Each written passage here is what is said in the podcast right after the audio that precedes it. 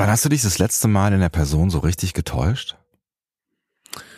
Ähm, weiß ich ehrlich gesagt gar nicht. Ich glaube, ähm, also. So eine wahnsinnig gute getäuscht. Menschenkenntnis.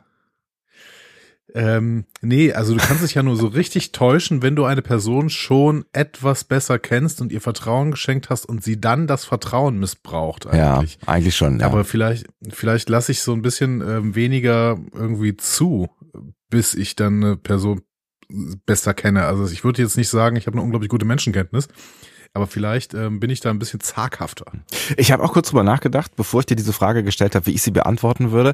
Und ja. ähm, bin zu einem ähnlichen Ergebnis gekommen, weil ich äh, zuerst gedacht habe, ist eigentlich gar nicht, also ist schon länger eigentlich nicht mehr passiert, dass ich mich so richtig getäuscht habe. Dann habe ich auch gefragt, liegt es an meiner wahnsinnig guten Menschenkenntnis?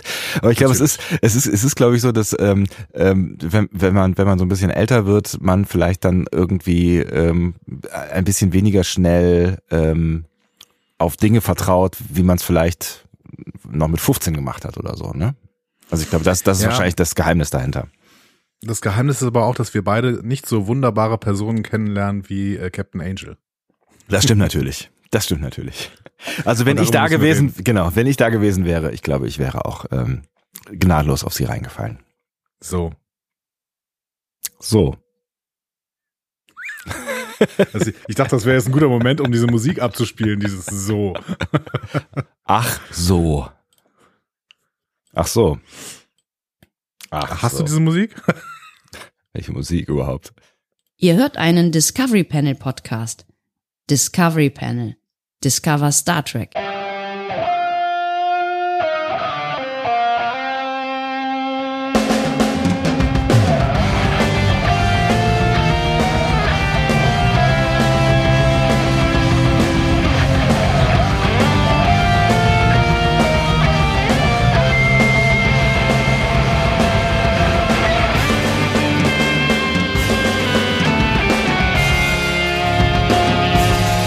Herzlich willkommen, wir auf den Discovery Panel zu einer weiteren Folge Star Trek Strange New Worlds. Wir befinden uns nach wie vor in der ersten Staffel. Es ist mittlerweile die siebte Folge und sie heißt The Serene Squall oder auf Deutsch die heitere Sturmböe. Und die heitere oh. Sturmböe auf unserem Panel heute ist... Äh, bin ich das? Ich Andreas Dom, ich bin das. Ich bin das vielleicht. Also wer weiß, wer weiß. Ich weiß auch nicht so genau. Vielleicht bist du auch die heitere Sturmböe dieses Panels. Das könnte sein. Ich genau. bin auf jeden Fall eben durch eine heitere Sturmböe durchgelaufen. Meine Herren, ist das stürmisch draußen. Äh, Sebastian Sonntag ist mein Name übrigens. Ähm, und ich wollte mir eben nur kurz einen Kaffee holen und äh, bin mal eben kurz vor die Tür gegangen und meine Herren, also ganz schön, ganz schön stürmisch. Ja, aber du solltest nicht so viel zeitgenössisches Zeug reden, weil wir tatsächlich zum ersten Mal so richtig, richtig vorproduzieren. Also meine Güte. Zeitgenössisches Zeug ist schön, ja. das ist ja kein zeitgenössischer Podcast mehr. Ja, guck mal, also diese Folge, die wir jetzt gerade hier ausstrahlen, liebe Leute, äh, ihr hört sie wahrscheinlich am 27. Januar, vielleicht äh, auch am 28. Januar, aber äh, wir haben euch dann am liebsten, wenn ihr sie auch sofort am 27. Januar hört. Ja, auf gar keinen Fall am 29. Am 30. Nee, gar ist sie, ist da, kann man sie nicht mehr anfassen. Zu spät. Nee, nee, ja. Ähm, genau, und dann ist schon wieder vielleicht ganz anderes Wetter. Also ich meine, wir äh, sind jetzt gerade hier im Sturm, morgen äh, geht's in Schnee rein und dann ähm, Morgen geht's in Schnee rein? 27. Wirklich? Ja. Ist ja. Schnee gemeldet? Ja. Also da, wo du wohnst. Ja. also in Köln gibt's keinen Schnee, oder? In diesem Winter. Das weiß ich nicht. Ich interessiere mich nicht für Köln. Ich weiß. Das wiederum weiß ich. Köln Wettervorhersage. Das ist die Wettervorhersage von vor zwei Wochen, meine sehr verehrten Damen und Herren. Ich wollte gerade sagen, es ist unfassbar langweilig für alle äh, ZuhörerInnen. Äh, apropos ZuhörerInnen, möchtest du mit mir über Feedback sprechen, lieber um, Unbedingt. Auch das wird jetzt durchaus komplex, dieses Thema, aber ich möchte ganz dringend über Feedback sprechen. Es wird etwas komplex, ähm, aber es passt eigentlich ganz gut. Wir sprechen jetzt über Feedback aus der Folge 1.5 Spock Amok. Ähm, Ach, und, in, ein, in äh, einer Woche gibt's Schnee. Also in einer Woche, also vor einer Woche wird's geschneit haben. Guck mal. Ja. Genau. Feedback, ähm, Spock Amok. Ist korrekt. Spock Amok. Spock Amok. Und da hattet ihr jetzt schon zwei Tage Zeit, äh, Feedback zu geben und da ist schon einiges zusammengekommen. Also in unserer Welt. In unserer Welt. In unserer Welt. Und ähm, das Schöne ist, dass sich dieses äh, Spock Amok Feedback so ein bisschen auf diese Folge auch bezieht, weil es geht natürlich erstmal auch um To Pring. Stimmt, ja. Äh, da sagt Julian zum Beispiel, ähm, Ich, äh, also Julia, ich äh, schrieb, äh, ich glaube nicht, dass T'Pring denkt, dass sie eine Wahl hat. Sie und Spock wurden einander versprochen und sie muss sich damit arrangieren. Sie sieht es wahrscheinlich als ihre Aufgabe an, die Beziehung am Leben zu erhalten, egal wie unterschiedlich die beiden sind. Gibt's, gibt's hier abgesprochene Ehen unter den Vulkanierinnen und Vulkaniern? Ja, das ist immer noch die Frage, ne? Also ja. Also wie frei ist diese Gesellschaft? Vielleicht haben da auch einfach zwei Familien gedacht, oh, guck mal, das wäre doch logisch, hier unsere beiden ähm, Kinder zu vermählen. Aber, aber denkt, denkt irgendein Vulkanier, das ist logisch, äh, seine Tochter mit einem Halbvulkanier zu vermählen? Äh, ja, würde ich schon tippen, weil dieser Halbvulkanier ja auch der äh, Sohn von Sarek ist. Und Sarek ist äh, unglaublich hoch angesehen. Und wir hören ja auch nachher in dieser Folge hier in The Serene Squall, ja. äh, dass das einer der Lieblingssöhne Vulkans ist. Ja, ist ein Punkt. Ja, okay, aber es ist, ich finde es ich fände immer tatsächlich noch befremdlich, wenn da irgendwie, also Logik hin oder her, wenn da irgendwelche Absprachen gemacht wär, wär, werden, wären, gemacht werden, wären, äh, worden, sagt man dann glaube ich auch, ähm, weil es ja doch irgendwie auch um Gefühle geht, oder? Also ich meine, auch, auch in dieser Folge äh, spielen Gefühle ja schon auch ein Stück weit eine Rolle also generell spielen Gefühle in dieser Folge eine Rolle, aber ich meine auch was äh, Pring und Spock angeht. Ja, ja, Spiel, Gefühle spielen eine Rolle, sollten es aber wahrscheinlich nicht. Ne? Das ist immer dieser Punkt. Ähm, naja, ich meine. Das ist natürlich ja. alles nicht zu Ende gedacht. So. Star Trek ist halt nicht zu Ende gedacht, das muss man mal Nee, VulkanierInnen sind nicht zu Ende gedacht. Das funktioniert irgendwie nicht. Ja. Ich habe mich da auch auf Mastodon mit jemandem noch drüber unterhalten. Ähm, das ist, das ist wirklich schwierig mit diesen VulkanierInnen, weil äh, im Endeffekt, wenn man das konsequent zu Ende denkt, dann ähm, kommt halt, das will ich dir auch in dieser Folge nochmal sagen, ja. ich weiß, du kannst es nicht mehr hören. Ich, werde es dir nicht mehr sagen. Ja. Äh, kalte Logik kommt immer an ihre Grenzen, weil das Einzige, was kalte Logik kann, ist irgendwie Folgen abwägen. So. Natürlich kannst du auch irgendwie Bedingungen abwägen, aber du brauchst auch immer für diese Bedingungen auch immer Folgen. Und du kannst aber Folgen nicht abwägen, weil du Folgen nicht kennst. So. Deswegen äh, ist es, ist formale Logik ist ein totales Problem. Du kannst natürlich mit formaler Logik kannst du an, kannst du dran gehen, aber bei den meisten Entscheidungen geht es nicht um formale Logik. Da geht es nicht um X oder Y, da geht es um äh, ähm, ein ganzes Alphabet von ähm, Ideen, die du machen könntest und du da brauchst du halt verschiedene Bedingungen, um abzuwägen. So. Ja. Ergibt es Sinn, dass äh, ergibt das Sinn, dass Spring und äh, Spock vermählt werden? Das kann irgendwie das kann irgendwie so scheinen, dass es Sinn ergibt, aber logisch ist ein ganz anderes Ding. Also warum soll das logisch sein? So, das, das ist Quatsch. Es, Logik kommt da an ihre Grenzen.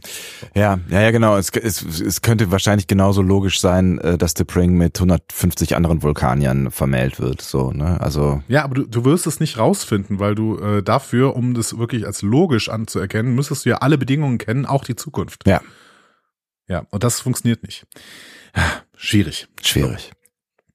Ähm, Alexandra hatte auch eine andere Perspektive drauf in unserem Feedback. Die glaubt eher, dass den beiden der Seelentausch gut getan haben könnte. Ja. Und ähm, sie jetzt vielleicht auch wieder ein bisschen mehr zueinander finden könnten, weil sie mehr Verständnis füreinander haben. Äh, das heißt, es geht da gar nicht darum, dass Spring irgendwie das als ihre heilige Aufgabe ansieht, sondern dass sie sich tatsächlich auch mehr dran gewöhnt. Ja. Ja, ja, ich meine, klar, das war ja auch so, so ein bisschen unser, unser, unsere These, dass ähm, das vielleicht ähm, sinnvoll ist in der Beziehung, ne, mal irgendwie in Your Shoes unterwegs zu sein, ähm, ja. gerade wenn es halt so, äh, so Unterschiede gibt, aber es ist halt so die Frage, ob das am Ende ja, ob das der ausschlagge ausschlaggebende äh, Punkt ist, ne? weil sie einfach in zwei verschiedenen Welten agieren, in denen offensichtlich ja auch zwei verschiedene Wertesysteme oder ähm, ja, wie auch immer man es nennen will, diesen Bums mit der Logik, ähm, existieren. Ja. Ne? Aber wenn uns Tarzan, der Disney-Film Tarzan eins gelehrt hat, dann äh, kann es doch funktionieren. Zwei Welten, eine Familie. Ähm, ja, ähm, ich habe Tarzan nicht gesehen, aber ich bin mir sicher. Hast du nicht den Phil Collins Song im Ohr? Den Phil Collins äh, Song habe ich tatsächlich in der, äh, im, obwohl ich weiß gar nicht. Äh, Zwei Welten, eine Familie. Nee, ich hätte diesen anderen Phil Collins Song. Es gibt da noch einen anderen Disney-Film, der auch Lion King ist es, ne? Nee, auch nicht. Das ist aber Elton John. Das ist Elton John, nee. Ja, der andere Phil Collins. Der andere Phil Collins. ja, mein Gott. Sind ja alles ähm, Ritter. Äh, so, genau. Ähm, wir äh, gehen noch ein anderes Diskussionsfeld, nämlich unsere Kartendiskussion. Das war in Spock Amok ein großes Thema. Die, die bis, bis, bis heute, also bis zu unserem heutigen heute, ja Nachwirkungen hat, ja. Sehr, sehr, sehr groß. Ja. Also, wir haben bei Mastodon, Twitter, YouTube und im Blog äh, Bemerkungen zur Kartendiskussion gehabt. Vielen Dank dafür. Ja. Ähm, unsere äh, Ablehnung dieser Karten ist nicht endgültig entkräftet. Ähm, aber zumindest gibt's immer wieder einen Hinweis, nämlich dass unsere Spiralgalaxie, äh, die da Milchstraße heißt, sehr flach ist. Mhm. Irgendwer macht den Maßstab auf, es wäre 100.000 breit und 1000 hoch. Also ist ja völlig egal, welche Maßeinheit, ne, so in dem Verhältnis ständ es. Ähm, mhm. Und das ist schon ein Wort, finde ich. Ne? Also wenn du sagst 100.000 breit, 1000 hoch, dann hast du wirklich eine sehr, sehr flache Galaxie. Ja. Das ist ja interessant. Ähm, mhm. Danke auf jeden Fall an alle KommentatorInnen an dieser Stelle. Ähm, das hilft uns vielleicht, diese 2D-Karten ein bisschen mehr wertzuschätzen. Wenn es allerdings darum geht, ah, hey, da ist eine enge Passage und hm, müssen wir mal gucken, da muss man trotzdem gucken, ob das alles so stimmen kann. Ne? Ja. Ich meine, ähm, 1000 hoch ist immer noch, was, was immer 1000 ist, aber 1000 hoch ist ja immer noch 1000 hoch. Genau, also äh, selbst in diesem Maßstab irgendwie, wenn man bis zum Ende der Galaxie sehr, sehr lang braucht, dann äh, wie, wie die Voyager zum Beispiel, ähm, dann ähm, sind tausend, es ist tausend immer noch ein Wort irgendwie. Ja. Genau. Und äh, das heißt, man kann Sachen umgehen auch. Naja. Ähm, aber wir äh, versuchen damit diese 2D-Karten äh, wieder mit in unsere Wertschätzung aufzunehmen. es ist auf jeden Fall, ich, genau, es ist auf jeden Fall das, das, das Argument, was vielleicht am ehesten ähm, ziehen kann. Ähm, aber ich, ich, ich würde wirklich gerne mal mit jemandem Verantwortlichen da, darüber sprechen. Also mit irgendwie, weiß ich nicht, ne, also mit, mit jemandem. Ähm, Aaron McDonald. Zum Beispiel, der sich maßgeblich mit diesen Karten auseinandersetzt, ne? Also das, also da, da mal so ein, so ein. Oder wir, la ja? wir laden Michael Okuda einfach mal ein zum ähm, zum Panel. Ja, warum nicht? Ist ja, haben wir, haben wir eh nichts zu tun. Genau. Ja. Äh, so. Äh, Judith Akabachi S. Äh, macht nochmal ähm, unsere, unser Thema mit den Gorn auf. Und wir hatten ja so gesagt, ja, vielleicht kommen die Gorn dann ja nochmal in Lower Decks vor oder sowas. Ne? Ja. Weil äh, in, in Century Worlds werden sie äh, zumindest nicht mehr gezeigt werden. Und ähm, Das war deine These, ja. Genau, das war meine These. Und äh, Judith sagt, ja, die kamen doch schon vor in der Folge Veritas, äh, als Rutherford seine Aussage macht, ähm, wird er kurzzeitig von seinem Implantat zu einer Gorn-Hochzeit transferiert. Oh. Erinnerst du dich? Nee. ja, nee ja, wir sehen da wirklich ja. eine Hochzeitszeremonie mhm. der Gorn und die sieht sehr, sehr ähnlich aus zu einer menschlichen Hochzeitszeremonie. Okay. Kann auch fiktiv gewesen sein. Ich weiß nicht mehr genau, wie das in Veritas gelöst war. Auf jeden Fall sehen wir eine Gorn-Hochzeit. Okay. So, und irgendwoher müssen diese Daten ja auch kommen. Das stimmt natürlich. Das heißt, vielleicht haben wir die äh, Gorn zu diesem Zeitpunkt schon näher kennengelernt. Ähm, ein letztes Thema macht T-Mac 27 auf und der macht ein Thema auf, von dem wir überhaupt keine Ahnung haben, nämlich Militär. Das ist äh, sehr, sehr gut. Ja, ist gut. Es ist auch gut, äh, dass wir eine Serie besprechen oder ein, ein Serienuniversum, äh, in dem es äh, eigentlich nur militärische Strukturen gibt. Aber naja, gut, das ist ein anderes Thema. Es ist ja Fiktion. Ja, deswegen haben, ja. Deswegen haben wir T-Mac 27 jetzt ja. in unserer Kartei. Wir können immer wieder fragen, äh, T-Mac, wie sieht denn das da aus? Ist das, ist das eine sinnvolle Darstellung und so? Das können wir immer wieder fragen, finde ich ganz großartig. Ja. Habe ich auch dieses äh, in dieser Folge wieder eine Frage, muss ich mich gleich dran erinnern. Ähm, T-Mac äh, schreibt, ähm, Thema Bundeswehr. Mindestens jeden Freitag wurde die Stube auf Sauberkeit und Ordnung von den Unteroffizieren überprüft. Dabei wurden auch die Schränke geöffnet und sämtliche Hemden, Hosen, Uniformen etc. dahingegen inspiziert, ob sie auch ordnungsgemäß zusammengelegt wurden. Außerdem wurden die Betten, Matratzen und Decken nach dem gleichen Schema geprüft. Des Weiteren wurde der Tisch, der Fußboden, alle Lampen, der Flur und auch die Toiletten und Waschräume auf Sauberkeit und korrekte Reinigung geprüft. Und schließlich wurde man selbst auch dahingegen geprüft, ob die Uniform vernünftig sitzt und man sich rasiert hat etc. Mhm. Privatsphäre ist also nicht vorhanden und auch wenn es heutzutage vielleicht dem einen oder anderen komisch vorkommen kann, aber solche und andere Dinge sind Grundvoraussetzungen für das Funktionieren militärischer Organisationen. Hm.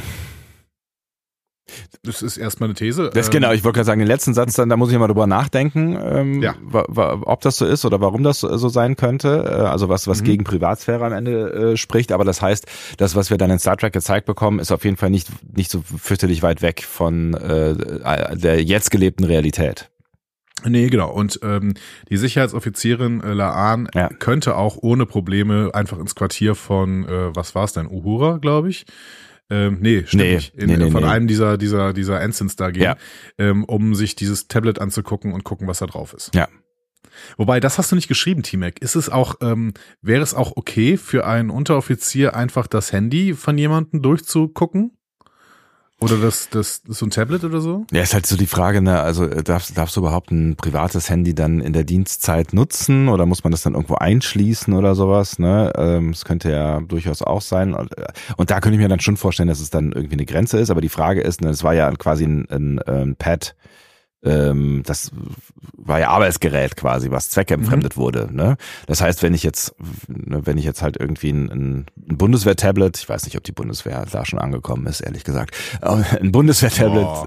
du meinst du, ja, hätte ja, und, und darauf äh, wäre dann halt meine, meine private Datei mit irgendeinem Game drauf, ähm, das dürfte dann wahrscheinlich schon untersucht werden, könnte ich mir vorstellen. Ja, wahrscheinlich gut. Äh, die, die loggen sich wahrscheinlich auch ins WLAN der Bundeswehr ein und dann gibt es einen Administrator, der jegliche Aktivität da sehen kann. Das wäre zumindest ähm, auch unter bestimmten Umständen auch ganz gut, wenn da äh, so bestimmte Red Flags auch aufpoppen könnten oder sowas. Ja. Ne?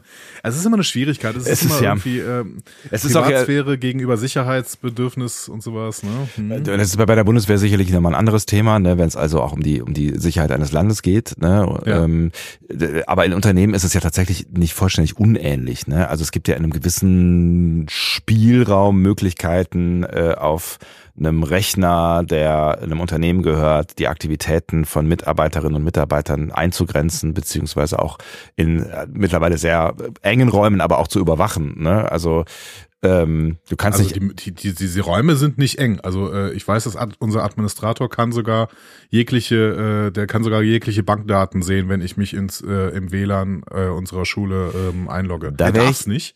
Da wär, genau, ich wollte kurz sagen, da wäre da wär ich nicht sicher, ob das nicht. Äh, ne? Also ich glaube, du du. Ähm, er darf es nicht, aber er kann's und er hat äh, tatsächlich schon mal sowas angedeutet. Also das war auch für mich sehr. okay. Habe ich ihn auch darauf angesprochen. Dann habe ich gesagt, äh, das ist ein bisschen beängstigend, ehrlich gesagt.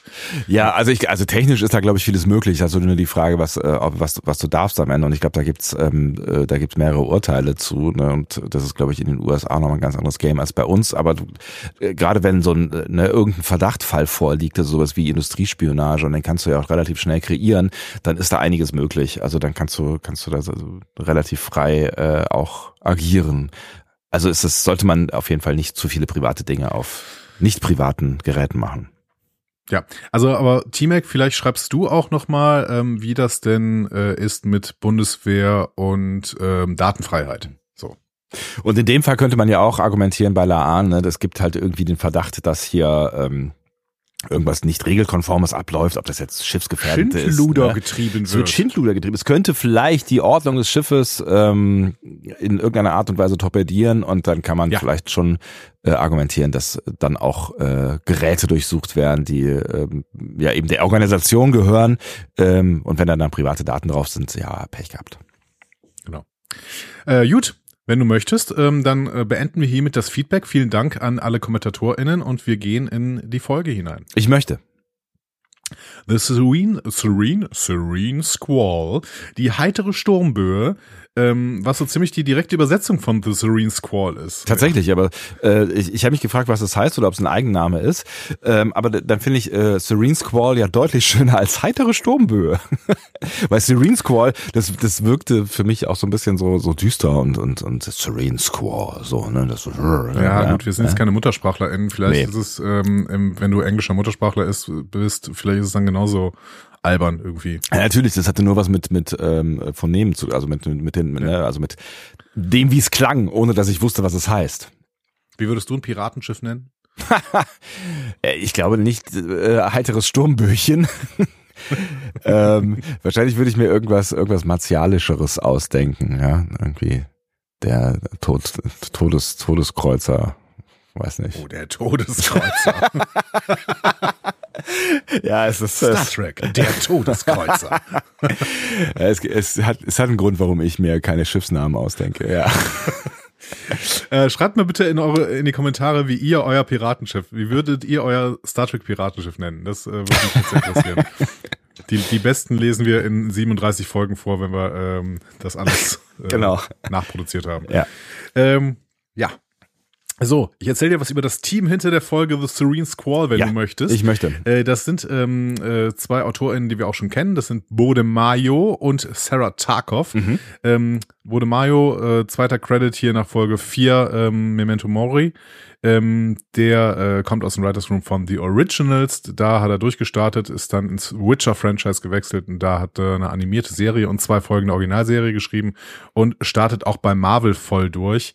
Ähm, wird er einige Sachen machen. Ähm, es, äh, der Name taucht immer wieder auf, der Name von Bode Mayo. Zurzeit äh, sprechen, besprechen wir beide einfach Marvel zum Beispiel Moon Knight und Bode Mayo hat da auch eine Folge geschrieben. Moonlight ist eine Ähm, Serie. Moon Knight ist eine Serie. Mhm. Ihr macht jetzt also auch Serien, ja? Ja, die sind halt auch Teil dieses Cinematic Marvel Universe. Cinematic. Cinema. Merkst du was? Ja, ja, ja. Aber wenn Serien halt cinematisch werden, dann ist das halt so. Wow. Ja, mein Gott. Ähm, so, die äh, andere Autorin ist Sarah Tarkov. Ähm, die hat äh, hier ihren zweiten Eintrag nach Children of the Comet. Ähm, und über die hatte ich dir erzählt, dass die ähm, schon drei Romane geschrieben hat. Ne? Sie Ja. macht seit gut ze- zehn Jahren Fernsehen. Äh, Writers Room von Arrow ist sie durchgestartet und hat die Eye of the Beholder Trilogie geschrieben, dystopische Literatur. Und, Eye of äh, the da hat er Beholder. Da gab's, gab's da nicht mal ein Game? Eye of the Beholder. Eye of the Beholder ist auf jeden Fall eine Metallica-Platte, meine ich. Bin ich mir ziemlich sicher sogar, dass es ein Album ist von Metallica. Hier, Videospiel. Eye of the Beholder ist ein Computer-Rollenspiel von Westwood Associations und Oh, SSI. Aus dem Jahre Westwood hat doch auch 1900. Command Conquer äh, rausgebracht, ne? Ja. Äh, Ja, ja. Aus dem Jahre 1991. Es basiert auf dem Rollenspiel Regelwerk äh, von äh, Dungeons and Dragons. Ah, Zunächst okay. erschienen für DOS und Amiga. Später auch äh, PC 98. Was ist das denn? Super Nintendo und Mega CD. Oh, Mega CD, das war, das war funny. Hat sich nicht Was ist durchgesetzt. denn Mega-CD? Hab ich Das- noch nie gehört. Das war ein äh, CD-Laufwerk, ähm, ich glaube, CD und ein DVD-Laufwerk. Ich glaube, ein CD-Laufwerk für das Mega Drive, Sega Mega Drive. Bestimmt CD. CD-ROM. Anfang der 90er. Ja, es kam, es gab ja auch äh, zu der Zeit, ja, es könnte auch ein DVD-Laufwerk. Das Super Nintendo hatte nämlich auch ein Laufwerk, das hat sich auch nie durchgesetzt. Äh, noch weniger als Mega-CD. Ähm, und ich glaube, das war aber DVD. Aber das weiß ich nicht mehr so genau. Na gut. Ähm, ist ja auch vielleicht gar nicht so wichtig. Ja, ich finde es wahnsinnig wichtig. Aber du kannst, gesagt. aber du kannst demnächst vielleicht. Äh, Ich hab im- davon im geträumt. Retro, äh, Im Ja. Retrocast, du kannst in den Retrocast eingeladen werden und dann ein bisschen über Mega-CD äh, mit äh, dem ähm, Ja, bitte. lieben. La- Ladet mich ein. Ja, ich, ich, ich kann auch CDI mitbringen oder oder äh, ja, also ich habe ich habe diverse, ich könnte diverse Themen ein. Äh, also eine CD-ROM, eine ausfahrbare CD-Lade, 1991 erschienen. Und jetzt wollen wir natürlich noch wissen, wie das beim Super Nintendo war. Ne? Natürlich wollen wir das wissen. Wir wollen das alle wissen. Wir äh, äh, erwarten quasi ähm, äh, minütlich diese. Ähm, Ein Problem waren die La Ladezeiten, erinnere ich mich dunkel dran. Es ist auch ein CD-ROM-Laufwerk gewesen. Ähm, weil, äh, weil es natürlich, also die, die, die Cartridges, ne, die waren ja super fix äh, gemessen Mhm. an dem, was, was so CDs machen. Ich erinnere mich auch noch daran, Wing Commander 3. Ähm, mit diesen Videosequenzen, ich weiß nicht, ob du dich erinnerst, da musste man immer Du- sehr lange laden, nach, also nachladen, bis dann endlich was. Hm? ich habe Wing Commander mal gesehen, wie es mein Onkel gespielt hat. Äh, es ist einfach der Generation Gap zwischen uns beiden. Ich bin kein Wing Commander Kind. Du bist kein Wing Commander Kind. Ich, Nein. ich finde, Wing Commander hätte man auch noch in deiner Jugend spielen können. War Wing Commander nicht auch so eine äh, Star Wars eske Nummer? War da nicht auch so ein Wookie äh, am Start oder so? Nein, es gab die Kil Kilrathi, die, ähm, das waren so Tigerähnliche Wesen, die mögen eine Ähnlichkeit gehabt haben. ja, guck mal. Aber hier äh, Dings äh, hat mitgespielt, Han Solo.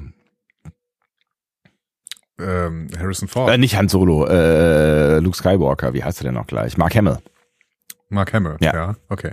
Harrison Ford spielt jetzt äh, in, in ähm, der neuesten Serie meiner hier ähm, Kindheit? Western-Nummer da. Echt? Ja, genau. Sollte der nicht auch, habe ich nicht irgendwo gerüchteweise gelesen, dass es doch noch jetzt einen Indiana Jones geben soll? Wo er Ja, den gibt es. Der kommt dieses Jahr raus, meine ich. Hm? ja, also wo er irgendeine Rolle spielt. Also ich glaube nicht die Er Rolle von. spielt, glaube ich, Indiana Jones. Ja, wirklich? Ja, ich bin mir ziemlich Ja, sicher. wahrscheinlich, ne? Aber Ähm, Ich meine, der ist, was ist der? Indiana 82, Jones 83. 5, äh, der ist 82, glaube ich nicht. Ähm, von James Mangold übrigens, äh, der auch Identity gemacht hat. Das ist ein anderes Thema, was mich äh, zurzeit sehr, sehr umtreibt. Ähm, 80 ist er. Ja, also Keine der spielt 82. Indiana Jones da. Ja verrückt. Phoebe Waller-Bridge spielt mit. Und Mats Mikkelsen, Antonio Banderas. Also äh, keine so schlechte äh, Besetzung. Thomas Kretschmann. Verrückt. Ich bin gespannt. Äh, ja, Äh, wo waren schöner wir? Ausflug, Was machen wir schöner hier? Ausflug. Ja, sehr schöner Ausflug. ähm, ich, mu ich muss noch nachreichen, weil ich eben, äh, weil ich eben den Namen vergessen hatte. Der liebe Kai vom Retrocast, ne, der kann dich äh, einladen, um mit dir über Ach so, die ja. CD zu sprechen. Bitte. So, ähm, ich möchte mit dir über die äh, Regisseurin dieser Folge sprechen. Das ist nämlich Sydney Freeland und die ist total spannend. Ähm, erster äh, Star Trek Eintrag hier. Die ist seit gut zehn Jahren ernsthaft als Regisseurin unterwegs. Ihr erster Spielfilm war Drunk Town's Finest, äh, für den sie auch das Drehbuch geschrieben hat. Und der ist auf den Filmfestivals ziemlich gefeiert worden. Er hatte auch so ein paar Preise bekommen. Darin geht's um Jugendliche, die in einem Navajo-Reservat aufwachsen und daraus entfliehen möchten. Mhm. Und der Titel äh, leitet sich ähm, von einer Nachrichtensendung ab.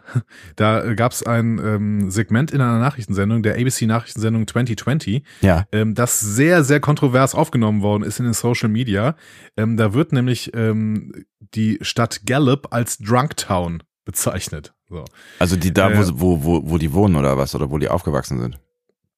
Ähm, Gallup ist eine äh, Stadt, die nah an einem Navajo-Reservat äh, äh, ist. Ach so, okay, alles klar. Mhm. Und ähm, an dieser Grenze dieses äh, Navajo- Navajo-Reservats, äh, Reservats, meine Güte, Navajo-Reservat, schwieriges Wort, ähm, gibt es sehr, sehr viele Fälle von Alkoholismus. Ja, Und deswegen nennt diese Nachrichtensendung diese Stadt Gallup. krass. Äh, Ga- So Gallup Drunktown. Drunktown. Ja. So, genau. äh, boah, Das war Güte. komplex. Das war sehr komplex. Ja. Und diese Stadt ist aber Freelands ähm, Heimatstadt, also da kommt die her. Mhm. So. Ähm, die ist nämlich selber als Kind einer schottischen Mutter und eines Navajo-Vaters in Gallup aufgewachsen, also an der Grenze eines Navajo-Reservats. Meine Güte, ich höre jetzt auf damit. Ähm, das heißt, es ist so ein bisschen auch ihre Kindheit, die sie äh, in Drunktowns Finest äh, mit einbringt. Ja. So ein bisschen in dieses, äh, in diesen Film. Freelance selber ist Transgender, setzt sich in einigen äh, ihrer Werken mit dem Alltag von Transgender-Personen auseinander. Mhm. Ähm, und natürlich könnte auch ihre Erfahrung mit der Queer-Community so ein Grund sein, warum sie hier in dieser Folge gerade als Regisseurin eingesetzt hat, Mhm. äh, eingesetzt worden ist. Ähm, dazu würde ich sagen, später mehr. Ja. Ähm, in den letzten Jahren hat Freeland relativ viel Fernsehen gemacht, von Grey's Anatomy über äh, Station 19. Das ist äh, auch eine Grey's Anatomy-Serie quasi. Es Mhm. geht dann nur um die Feuerwache und nicht ums Krankenhaus.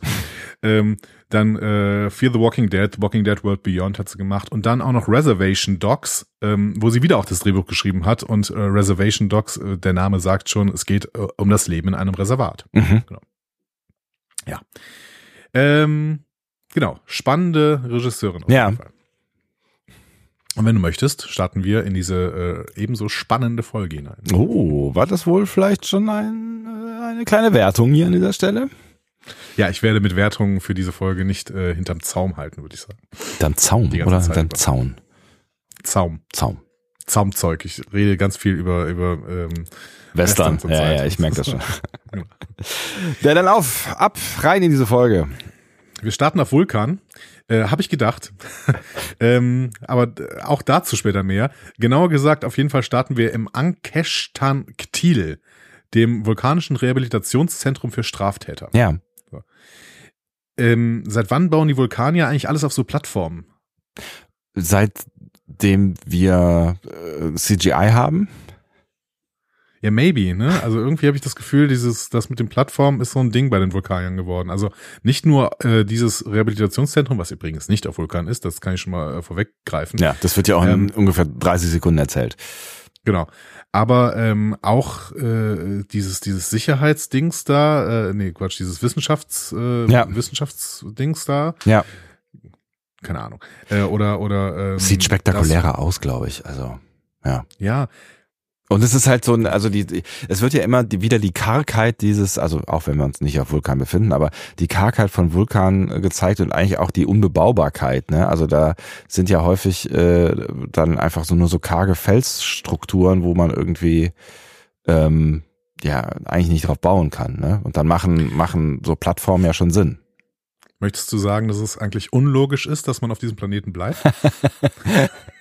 Soweit würde ich nie gehen, na, auf gar keinen Fall.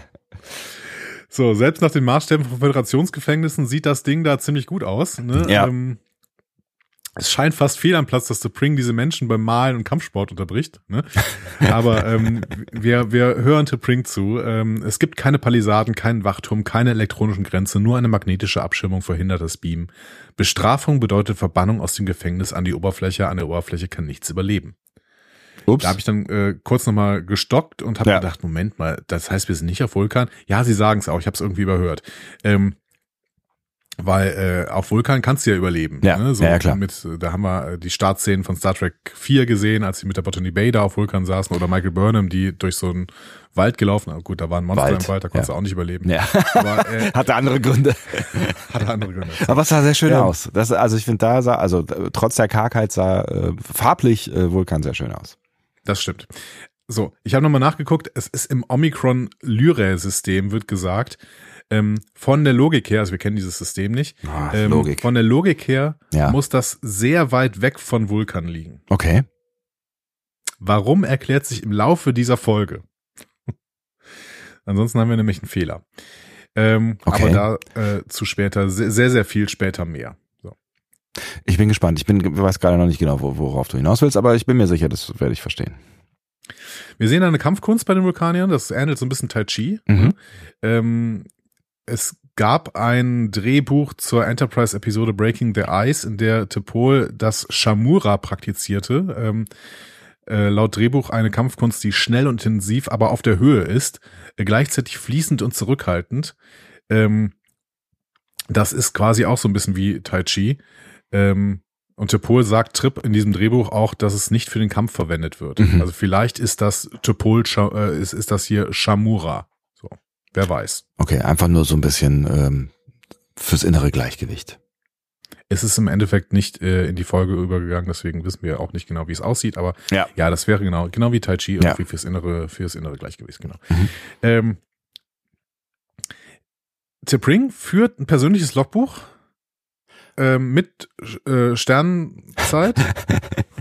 Hat sie sich bei Spock abgeguckt? Ich habe auch kurz mich gefragt, so, ey, okay, ja. Macht man das nicht so? in der Sternenflotte, Ja. weißt du das, T'Pring? So. Aber okay, sie, sie, sie führt offensichtlich dann einfach Tagebuch darüber. Ne? Ähm, Ja. Sternzeit hat mir gut gefallen. Die war nämlich ähm, ganz knapp, äh, nee, die war ganz knapp nach der Sternzeit von letzter Woche. Ja. Das ist äh, schön. Ne? Also letzte Woche hatten wir 1943,7 und jetzt haben wir hier 1997,9. Ne? Das könnte fast Sinn ergeben, äh, wenn da nicht die Sternzeiten der Wochen davor wären. Ja. So. Ist schön, wir machen jetzt immer so eine kleine Sternzeitbewertung. Diese Woche hat mir die Sternzeit wirklich gut gefallen. Nein, diese Woche, nee, da- das war nix. Dieses, nee, das war nix. Ja, wir, wir kommen nah an den Moment, an dem es uns erklärt wird. Das heißt, wir können weiter, weiterhin versuchen, es zu verstehen, Mhm. solange. Ja. Ähm, so, ja, T'Pring erzählt hier weiter von ihrem Job. Ne? Sie will halt Leute von ihren Emotionen wegführen, die zu ihren Verbrechen getrieben haben. Ähm, ich sag hier, wenn du einen Hammer hast, dann sieht alles aus wie ein Nagel. Und äh, wenn du so Rack gefressen hast, sind alles nur die bösen Emotionen schuld, die die Leute angetrieben, ausgetrieben werden müssen. Dann sind die keine Verbrecher mehr. Ne? So. Ist doch praktisch. Ja. Also- aber ich meine, da mal jetzt so ganz, ganz trocken betrachtet, ähm, ich glaube, wenn man die Emotionen aus unserer Gesellschaft rausnehmen würde, dann würde wahrscheinlich ein gar nicht so unerheblicher Teil an Straftaten nicht mehr existieren. Ja, und wir würden in der Dystopie leben. Ja gut, irgendwas ist halt immer. Ja, irgend, irgendwas ist immer, genau. Äh, Das, das wurde ja mal ähm, in dem Film Equilibrium, ich weiß nicht, ob du ihn gesehen hast, wurde das ja mal durchgespielt. Ja, aber es gibt eine Star Trek Folge, die heißt Equilibrium, ne? Ja, den TNG. meinte ich aber jetzt gar nicht. Ja. Ich meinte, ich meinte den Film mit, äh, ich glaube, Christian Bale ist das, Ja. ähm, in dem eine Dystopie gezeigt wird, in der die Leute alle eine Droge nehmen müssen, die ihre Emotionen ausschalten, weil dann die Theorie auch ist, dass das dann eine wesentlich gerechtere Welt ist. Es ist fürchterlich. Es ist, es macht keinen Spaß. Also es ist keine, keine, keine gerechtere Welt am Ende, ja? Weiß ich nicht, ob es eine gerechtere Welt ist, ähm, aber es ist auf jeden Fall eine äh, Welt, in der ich nicht mehr leben möchte. Und die wollten da auch nicht mehr leben. Deswegen haben da einzelne Leute irgendwann diese Droge abgesetzt. So. Okay. Gefährlich. Ähm, eine, eine Bemerkung noch auf Mastodon hat uns Papa S noch einen wichtigen Hinweis gegeben. Jo. Äh, genauer gesagt mir, weil ich T'Pring immer Logikextremistin genannt habe. Ja. Er sagt, das ist sie aber nicht. Äh, ExtremistInnen sind so sehr von einer Sache überzeugt, dass sie sogar über geltendes Recht stellen. Und ähm, da hat er dann einen Punkt, weil T'Pring ist höchstens dann Anhängerin radikaler Logik, weil Ja. sie immer hinten ja im gesetzlichen Rahmen ähm, agiert. agiert bis So. hierhin. Ja, ja, genau. Genau. Ja, es Das ist, heißt, äh, ja, äh, es ist, ein, es ist schon ein wichtiger Unterschied, das stimmt, schon, ne? Ja, vor allen Dingen, weil der Begriff Logikextremisten oder ExtremistInnen ja auch äh, genutzt wird in Star Trek. Zum Beispiel, das sind die, die den Anschlag auf Spock verübt haben äh, ähm, und ähm, damit auch gegen geltendes Recht auf Vulkan verstoßen. Und so weit geht T'Pring hier ja tatsächlich nicht. Ja. So. Und in dieser Folge relativieren sich ja auch so ein paar Dinge, aber äh, dazu dann später mehr. Yes.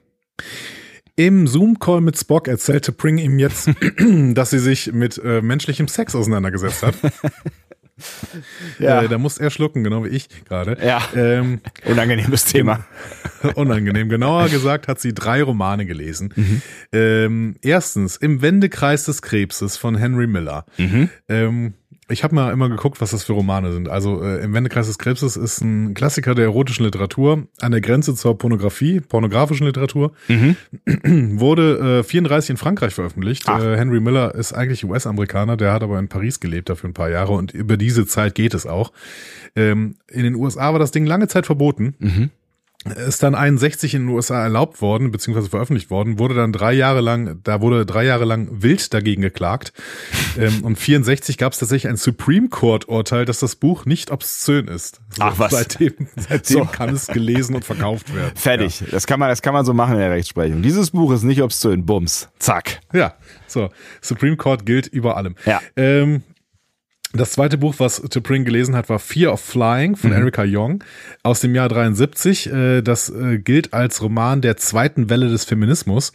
Ähm, Es geht um die sexuellen Fantasien einer Dichterin, äh, die sie auf einer Reise mit einem anderen Mann ausleben möchte. Reise nach Wien. Ähm, Und äh, um mal so ein bisschen Eindruck bekommen, Erika Young hat in dem Roman den Zipless Fuck, den Fick ohne Reißverschluss erfunden. Soll ich fragen Sie- oder? Zitat. Ähm, er ist frei von Hintergedanken, es gibt kein Machtspiel, der Mann nimmt nicht und die Frau gibt nicht, niemand versucht einen Ehemann zu, über, äh, zu betrügen oder eine Ehefrau zu demütigen, niemand versucht irgendwas zu beweisen oder äh, etwas aus irgendjemandem herauszubekommen. Der Fick ohne Reißverschluss ist das reinste, was es gibt. Und es ist seltener als das Einhorn. Ich hatte noch nie einen. Ja, schön. Vielen Dank dafür. Ja, gerne.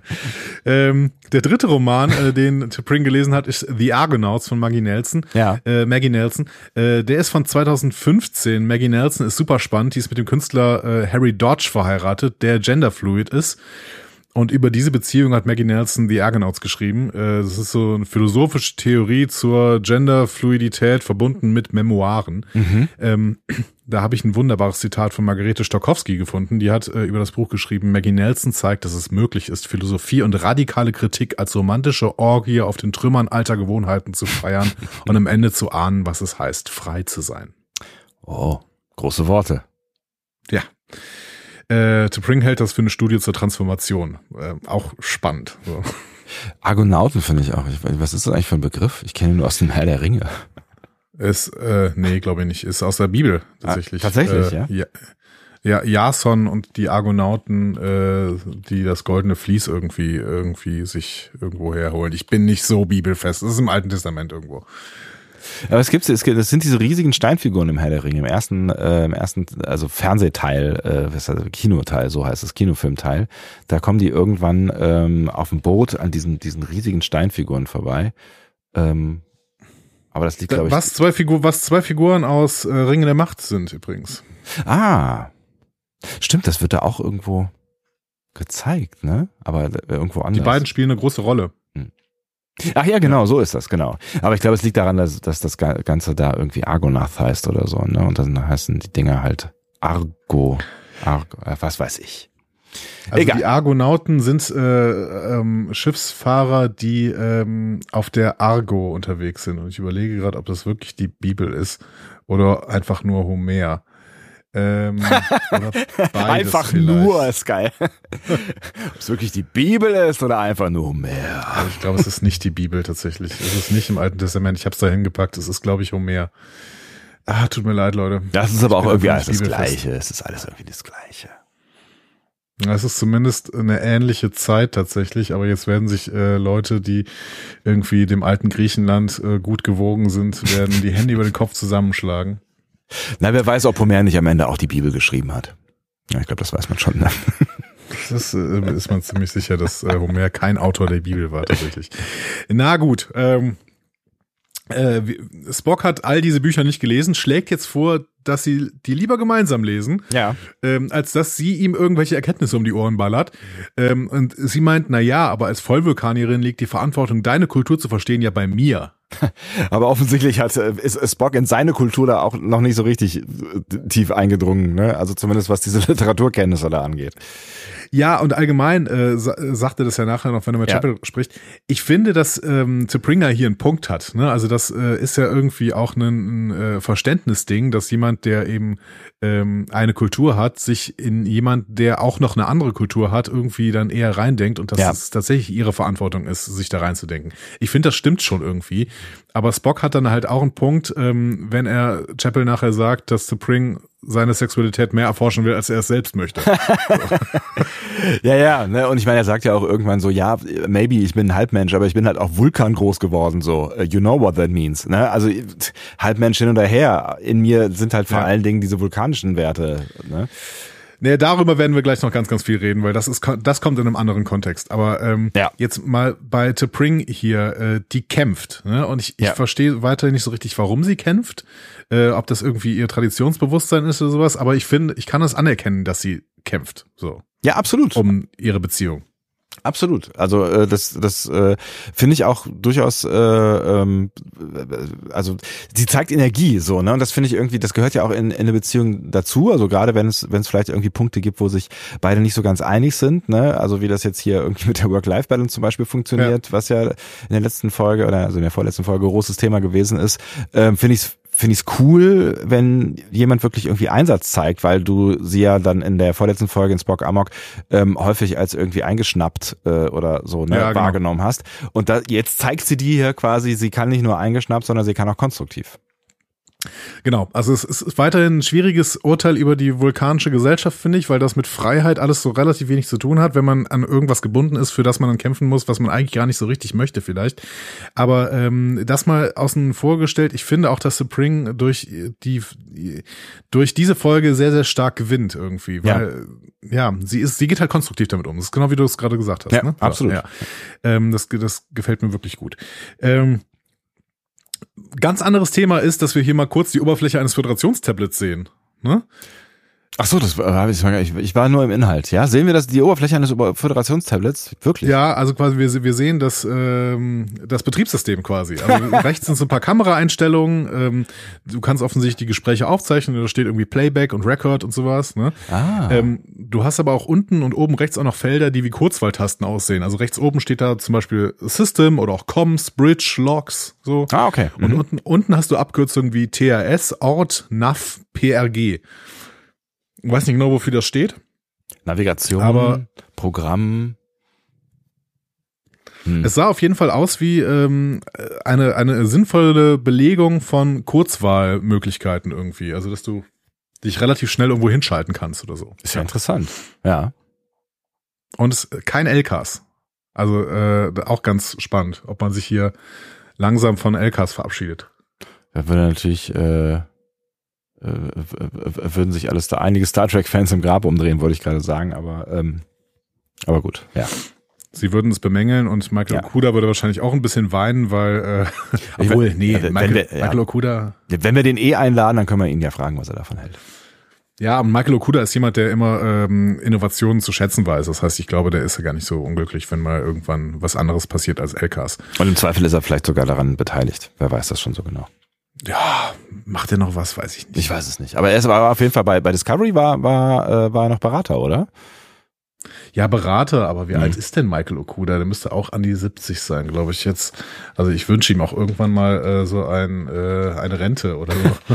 ich, ich glaube, der, der gehört ja schon zu der Gruppe von Leuten, die da wirklich verbrennen, so, ne? Also der ist, der ist ja wirklich ein Geek. Der ist, steht witzig, der hat einen Wikipedia-Eintrag, aber es steht kein Alter dabei. Weder in dem Deutschen noch in dem Englischen. Hm. Spannend. Ja, vielleicht, hm. ja. Das war ja auch gar nicht so schlecht. Was denn raus? Michael Okuda Age. Ja. Memory Alpha auch nicht. Okay. Vielleicht ist es einfach zeitlos. Das ist doch schön. Ist doch schön. Es ist eine Instanz. Punkt. Ja. Genau, es ist eine zeitlose Instanz. Ja. So, ähm, wir gehen weiterhin zu Spock. Spock ist jetzt anschließend sehr in Gedanken, als er mit Chapel durch die Enterprise geht. Ja. Die will ihm gerade von Dr. Aspen erzählen, äh, die bald in der Enterprise äh, zu Besuch kommt. Spock ist aber völlig abwesend. Mhm. Ähm, also wirklich, wirklich völlig abwesend. Völlig abwesend. Chapel will sich eigentlich nicht einmischen, äh, als sie erfährt, dass es um T'Pring geht, aber ja. Spock braucht, wie er sagt, eine Freundin. Erstmal schön, dass Chapel sich hier nicht einmischen will. Dann mhm. hat sie auf Ortegas gehört, die er ja gesagt hat, dass sie sich nicht in vulkanische Beziehungen einmischen soll. Nachdem sie sich aber eigentlich schon, also ich meine, das war, also sie hat sich danach ja eigentlich noch eingemischt, also, ne, aber gut. Ja. Jetzt, jetzt offensichtlich ist angekommen. Genau. Und Chapel ist aber jetzt in der Friendzone, äh, in der sie wirklich nicht sein will. Aber gut. Aber gut. Sie akzeptiert jetzt ihre Rolle hier. Ne? Was soll sie machen? Ja. Ich spricht mit ihm also drüber. Er äußert seine Bedenken, dass Spring sich mit etwas auseinandersetzen will, mit dem er sich eigentlich noch nicht auseinandersetzen möchte. Ja. Ähm, und Chapel gibt ihm mehr oder weniger den Rat, das einfach offen anzusprechen. Ne? Finde ich auch echt so den ein, einzig guten Rat, ne? Aber ich meine, es ist, es kann natürlich nach hinten losgehen, weil du damit dann vielleicht ein Stück weit irgendwie Tiprinks äh, Bemühungen äh, torpedierst. Das muss man halt irgendwie mit Fingerspitzengefühl machen. Und äh, ich weiß nicht, ob da keine Emotion zu haben ähm, unbedingt hilft. Also theoretisch ja. müsste es helfen. Wenn, ne? Aber Ehrlichkeit ist immer erstmal ein guter Rat. Ja, auf jeden sagen, Fall. Oder? Ja, ja. Auf jeden Fall. Also wenn dich irgendwas stört oder wenn du irgendwie überfordert bist, dann klar, sprich's an. Ja. So, sie treffen jetzt Dr. Aspen im Quartier von Pike beim Dinner. Ähm, und jetzt möchte ich mal mein Problem äh, offensichtlich machen, ja. was ich in der Vorbereitung dieser Folge hatte. Bitte. Ähm, Captain Angel, äh, die sich später enttarnt, könnte weibliche Pronomen haben. Ja.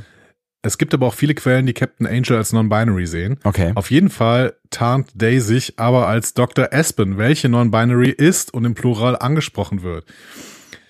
Ich könnte es mir jetzt leicht machen und sagen, dass ich einfach weibliche Pronomen nutze, aber das wäre wohl eher falsch. Ja, wahrscheinlich. Hinzu ja. kommt die Sondersituation, dass die Darstellerin von Captain Angel, Dr. Aspen, Jesse James Kittel, ähm, äh, Kittel, ne, entfernte ja. Verwandte von Harvey Kittel übrigens. Ach echt? Ach was.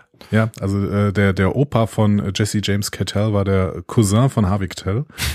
ähm, also Jesse James Cattell ist non-binary mhm. und genderqueer, ähm, möchte aber mittlerweile eher mit weiblichen Pronomen angesprochen werden. Mhm. Es, es ist nicht immer einfach, sprachsensibel zu sein an dieser Stelle. Äh, Gerade was du, wenn du so fiktive Personen hast. Ich habe mich jetzt aus den genannten Gründen entschieden, in dieser Folge Day und dem zu benutzen, wie bei Adira und Discovery. Ja ich glaube, das, das trifft's am besten irgendwie, aber so richtig klar ist es nicht. Mhm. Ja. Also gerade weil es eine fiktive Person ist. Ja, ja, klar. Ja. Und ja, gerade wenn ich, wenn die Schauspielerin dahinter irgendwie was anderes möchte, ist natürlich auch mal ein bisschen, aber naja, gut, ja.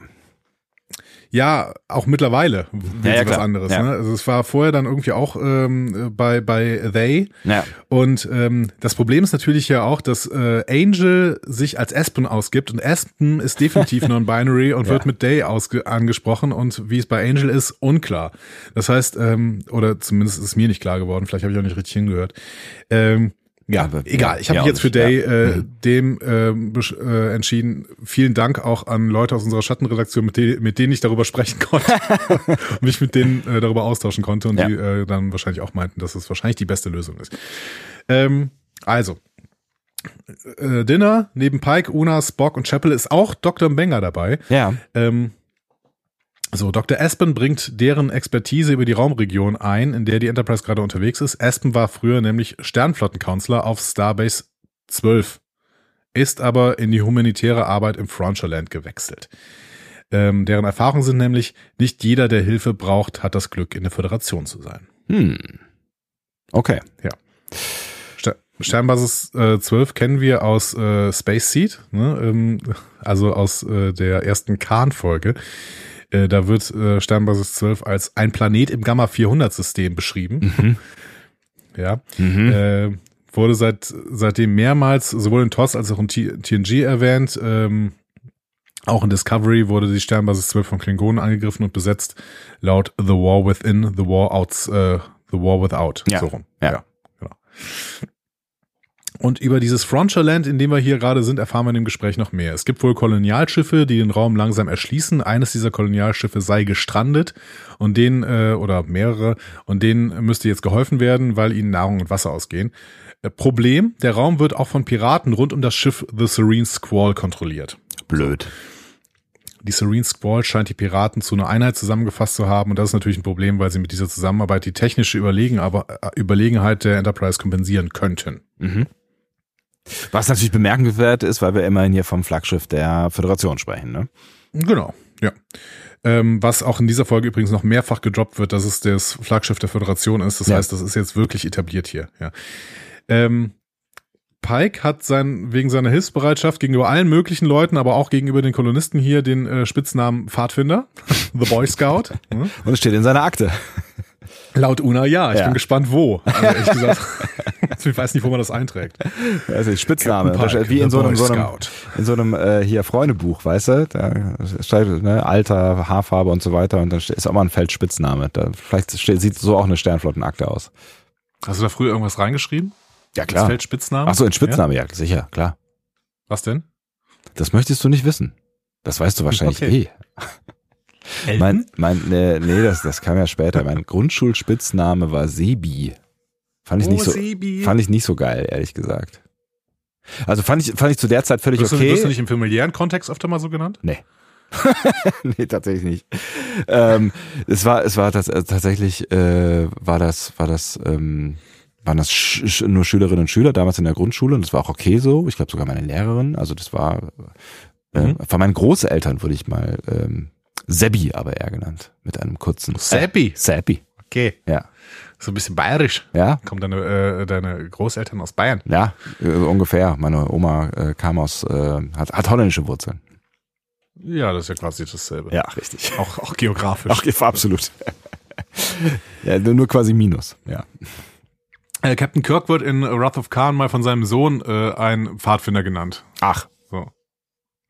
Äh, se seine äh, Frau, also Carol Marcus, bestreitet das aber. Ja. Dass er ein Pfadfinder sei. Aber irgendwie passt es zu Pike ganz gut. Ne? Genau wie das ganze Szenario mal wieder irgendwie ganz gut zu, zu Community Pike passt. Ne? Also wo wird eine neue Figur eingeführt? Nicht irgendwie auf der Brücke oder am Transporterraum, wie wir es schon sonst 150 Mal gesehen haben. Nee, es wird, es wird mal wieder irgendwie gemütlich beisammengesessen. Das wird auf der Enterprise bei Pike andauernd gemacht, offensichtlich. Was sagst du denn zu Jesse James Kittel als, da, äh, als Gaststar dieser Episode? Ich finde sie total cool. Also das, äh, damit sind wir halt wieder am, ähm, am, am Anfang dieser Folge. Ne? Also ich fand sie von Anfang an total charismatisch und ähm, habe habe ihr sehr gerne äh, zugehört, wie ähm, also diese Geschichten und und auch die Art und Weise und so weiter. Ich fand's also ja, ich war sofort dabei irgendwie und äh, vielleicht umso schmerzhafter ist auch das, was dann äh, passiert im Laufe dieser Folge. Ja, wer weiß. Also ich, ich Ja. frag so, weil ich von Anfang an auch hin und weg war. Ja. Also großartige Darstellerin. Ja. Dieses, dieses leicht smirkige die ganze Zeit. Total, Also dieses, ja. dieses, diese, ähm, die hat ja auch so äh, Grübchen und dann irgendwie dieses, äh, ja, okay. Und Würde und Eleganz die ganze Zeit im Ausstra in der Ausstrahlung großartig. Ich bin hin und weg. Ja, es ist natürlich auch gut geschrieben, ne? Also es war, war irgendwie ist eine gut geschriebene Figur, so, ne? Also auch mit der, mit dieser Star Trek Vergangenheit über, ähm, die wir dann gleich ja noch erfahren werden. Ähm, aber ja, das, das hat, da hat irgendwie alles zusammengepasst. Ich habe auch gedacht, was, was ein gutes Casting. Ja, total gut. Ja, sie werden dann von Ortegas auf die Brücke gerufen. Zu einem relativ schauerlichen Blick. Äh, die Kolonieschiffe, denen sie helfen wollten, liegen mutmaßlich in Trümmern. Zumindest zwei der drei Schiffe. Ja, Ähm, keine Lebenszeichen im Quadranten. Die KolonistInnen können nun aber im besten Fall auf das dritte Schiff geflüchtet sein. Ähm, Dr. Aspen glaubt nicht, dass die Piraten von der Serene Squall dafür verantwortlich seien. Dafür seien die Kolonieschiffe zu unattraktiv. Ähm, Laan erinnert dann nochmal daran, dass Sklavenhandel außerhalb, außerhalb der Föderation immer noch ein großes Ding ist und äh, außerdem können sie eine Warp-Signatur Non-Federation scannen. Das heißt, äh, da war ein Schiff und jetzt ist es nicht mehr da. was ich mich da gerade kurz gefragt habe, ist, ähm, also klar, sie scannen Lebenszeichen und können keine Lebenszeichen mehr finden, aber können sie denn eigentlich nicht irgendwie Überreste scannen? Also so von wegen, könnte man nicht da schon sagen, hier gibt's menschliche oder Überreste von ähm, Wesen ähm, und das könnte, könnte ungefähr die Masse von 200 Menschen entsprechen oder so oder es gibt eben keine, dann hätte man halt noch mehr Grund zu sagen, okay, dann lassen wir weitersuchen. Also gut, dass sie die Warp-Signatur gefunden haben, so, ne? Aber ja. ähm, wenn sie die nicht gefunden hätten, dann ständen, hätten sie ja erstmal von einem Rätsel gestanden. So, gibt's sie jetzt oder gibt's sie nicht mehr, so, ne?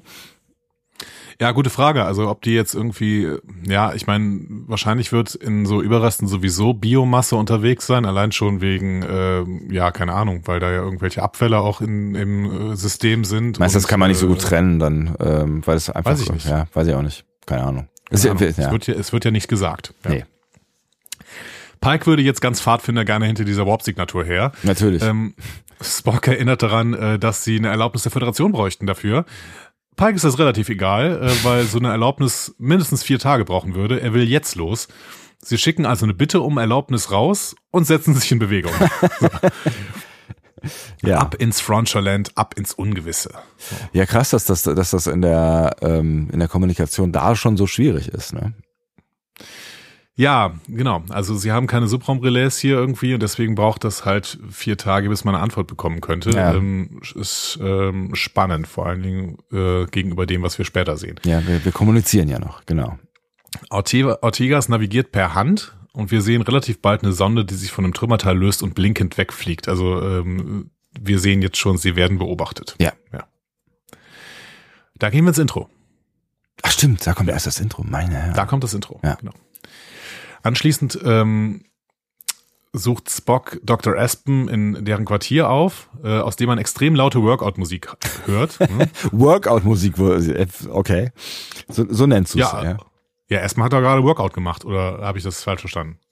Äh, es, es geht ja auch um, um, um Clubbesuche und sowas, ne? Also hätte mir ja jetzt auch irgendwie, äh, weiß ich nicht, irgendwas, irgendwas Dance-mäßiges vorstellen können. Ja, also erstmal rechtfertigt die laute Musik auf jeden Fall bei der anschließenden Turbo-Lift-Fahrt damit, dass der während der Akademiezeit auf den Clubs war, um ja. sich zu entspannen. Ja. Zu entspannen finde ähm, ich auch war, schon. Aber ja, kann, kann, ich, kann ich schon auch nachvollziehen. Und passt also auch war tatsächlich ja. Sternflottencounselor, ne, Dr. Aspen? Ja, ja, ja, genau. Das, das wiederum finde ich, finde ich auch ganz spannend. Passt auch zu der Figur, aber genauso wie es äh, zu der Figur passt, ähm, äh, ne, diese die die die Clubbesuche, die passen halt auch irgendwie genau äh, rein. Also ich finde, sie ist wirklich gut geschrieben. Falls ich es noch nicht gesagt ja. haben sollte, sie ist wirklich gut geschrieben. Ja, es hätte ja auch durchaus ein ziviler Counselor sein können. Jetzt äh, erfahren wir, dass es äh, eine äh, Sternflotten-Counselorin war. Ja. Ähm, ich fand es ganz spannend, dass es immer noch Clubs auf der Erde gibt irgendwie. Ich weiß nicht, keine Ahnung. Hab ich sehen wir nie, ne? So ja. Mitgerechnet. Also Spaß ja. sehen wir sehr selten tatsächlich. Ne? Also und wenn wir Spaß, also wenn ich jetzt so an TNG-Spaß denke, dann denke ich eher so an Theateraufführungen ähm, oder oder klassische Konzerte, die wo eigentlich niemand hin will. Ähm, und wenn es dann mal so Partys quasi gibt, dann waren es eher so Empfänge, da will auch keiner hin. Und bei dir ist nein, ist es ähnlich, ne? Das ist auch so, oh Gott, wir, wir, müssen wieder irgendwie auf, auf eine Party gehen, hat keiner Bock drauf. so. Also feiern, bis auf Quarks vielleicht in der Holosuite, da passiert nicht so viel.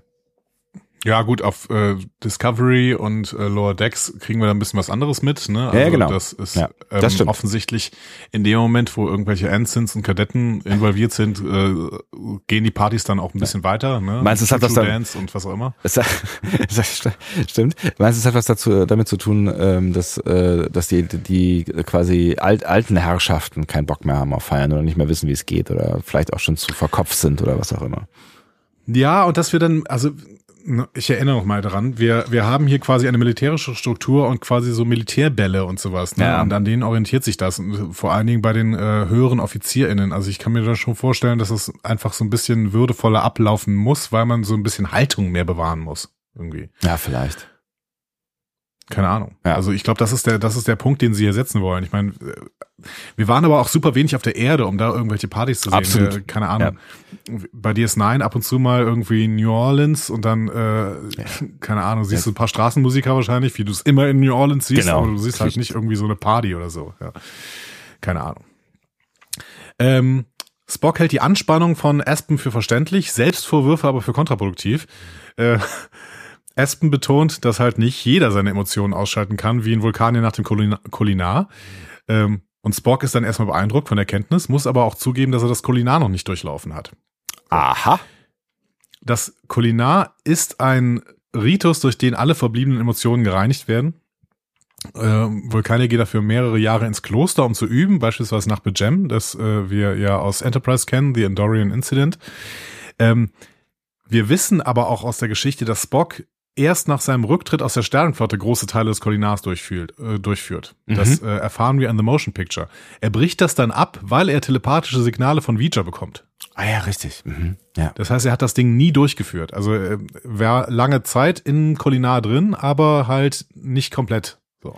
Was natürlich eine, eine gute Ausrede ist für alle Gefühlsausbrüche, die er haben kann oder könnte.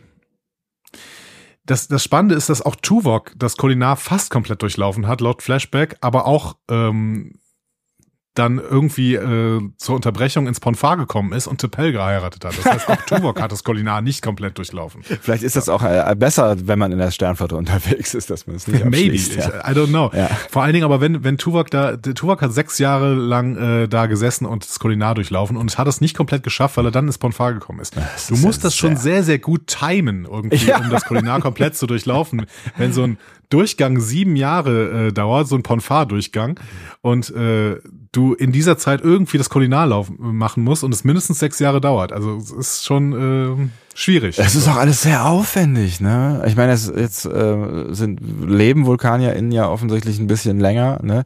Genau. Aber ähm, ich, ah, das sind das sind immer so Zeiträume, wo ich immer denke, so Alter, kannst du da mit deinem Leben nicht auch irgendwas anderes machen? Zum Beispiel auf die Erde in Clubs gehen? Ja. Ja, zum Beispiel. Also fände ich auch schöner, aber gut, du hast ja auch ein wesentlich längeres Leben. Da kannst du es wirklich, äh, Ja. kannst du auch mal sieben Jahre im Kulinar sein. Ähm, Wichtige Okay. Info hier natürlich auch für Aspen äh, Angel, dass Spock nicht das Kulinar durchlaufen hat. Ja. Ähm, was ich mich gefragt habe, flirtet Aspen hier denn auch mit Spock? Also diese Nummer mit der Kette fühlt sich ein bisschen so an, finde ich. Ja, fühlt sich so an, finde ich auch, ja. Ähm, vielleicht ein bisschen schon, ne? Also jetzt auch mit dem Hintergrund, ähm, was wir dann äh, über Angel hinterher erfahren ähm, und äh, ihre Beziehung zu ihrem ähm, äh, Vulkanier, ja. Ja. Ähm, würde ich sagen, ja, das geht auf jeden Fall schon in die Richtung. Also das, das, ja. Also es fühlte sich auch so an. Also vor allen Dingen diese Kettenszene fühlte sich so an. Ja. Ja, ja, genau. Okay, sie kommen auf der Brücke an. Da ist mittlerweile ein Notsignal von einem nahegelegenen Asteroidenfeld gekommen. Äh, KolonistInnen oder halt Piraten, die das Signal faken. Ähm, Pike will es rausfinden. Er Mhm. lässt Ortegas mit gelbem Alarm näher an das Signal navigieren. Es könnte allerdings Äh, auch eine Falle sein, ja. Ja, genau. Und dann muss er auch roten Alarm aufrufen. Die Enterprise ist nämlich plötzlich in einem Lasernetz gefangen. Ja, Ja. mal wieder. Mal wieder, es ist, es, äh, also ich meine mal, mal wieder, ich weiß auch nicht, ob man anders hätte agieren können, aber ich fand in dem Fall Pike sehr schnell so. Ne? Ja, könnte Ja, Falle aber sein, okay, ja, okay, aber wir müssen, ja, kein, I don't know, weiß ich nicht. Kann, man- kann man nicht, ja, weiß, keine Ahnung.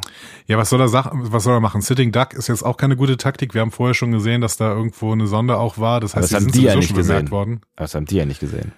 Nee, aber das kann er sich ja, das kann er ja auch ahnen. Also, dass sie jetzt nicht einfach die ganze Zeit an einem Punkt bleiben, mitten in einem Asteroidenfeld, wo hinter jedem Asteroiden irgendwie noch, keine Ahnung, äh, ein verschleiertes Warp-Signal sein könnte oder sowas. Ja. Ähm, und bewegen, naja gut, es ist alles nicht, alles Es- keine guten Entscheidungen, aber ich glaube, es gibt keine guten Entscheidungen, außer zurückzufahren, aber dann hast du da halt die, äh, Kolo diese KolonistInnen, die es ja irgendwie potenziell geben soll. Ja, Äh, hast du den Stich gelassen. gelassen, ja, ist auch nicht, ja.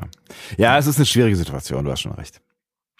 Das Netz hat mich an das äh, Tolianische Netz aus The Tolian Web erinnern, Mhm. äh, erinnert. Äh, das gibt's auch nochmal in den Enterprise Mirror Folgen, dieses Netz.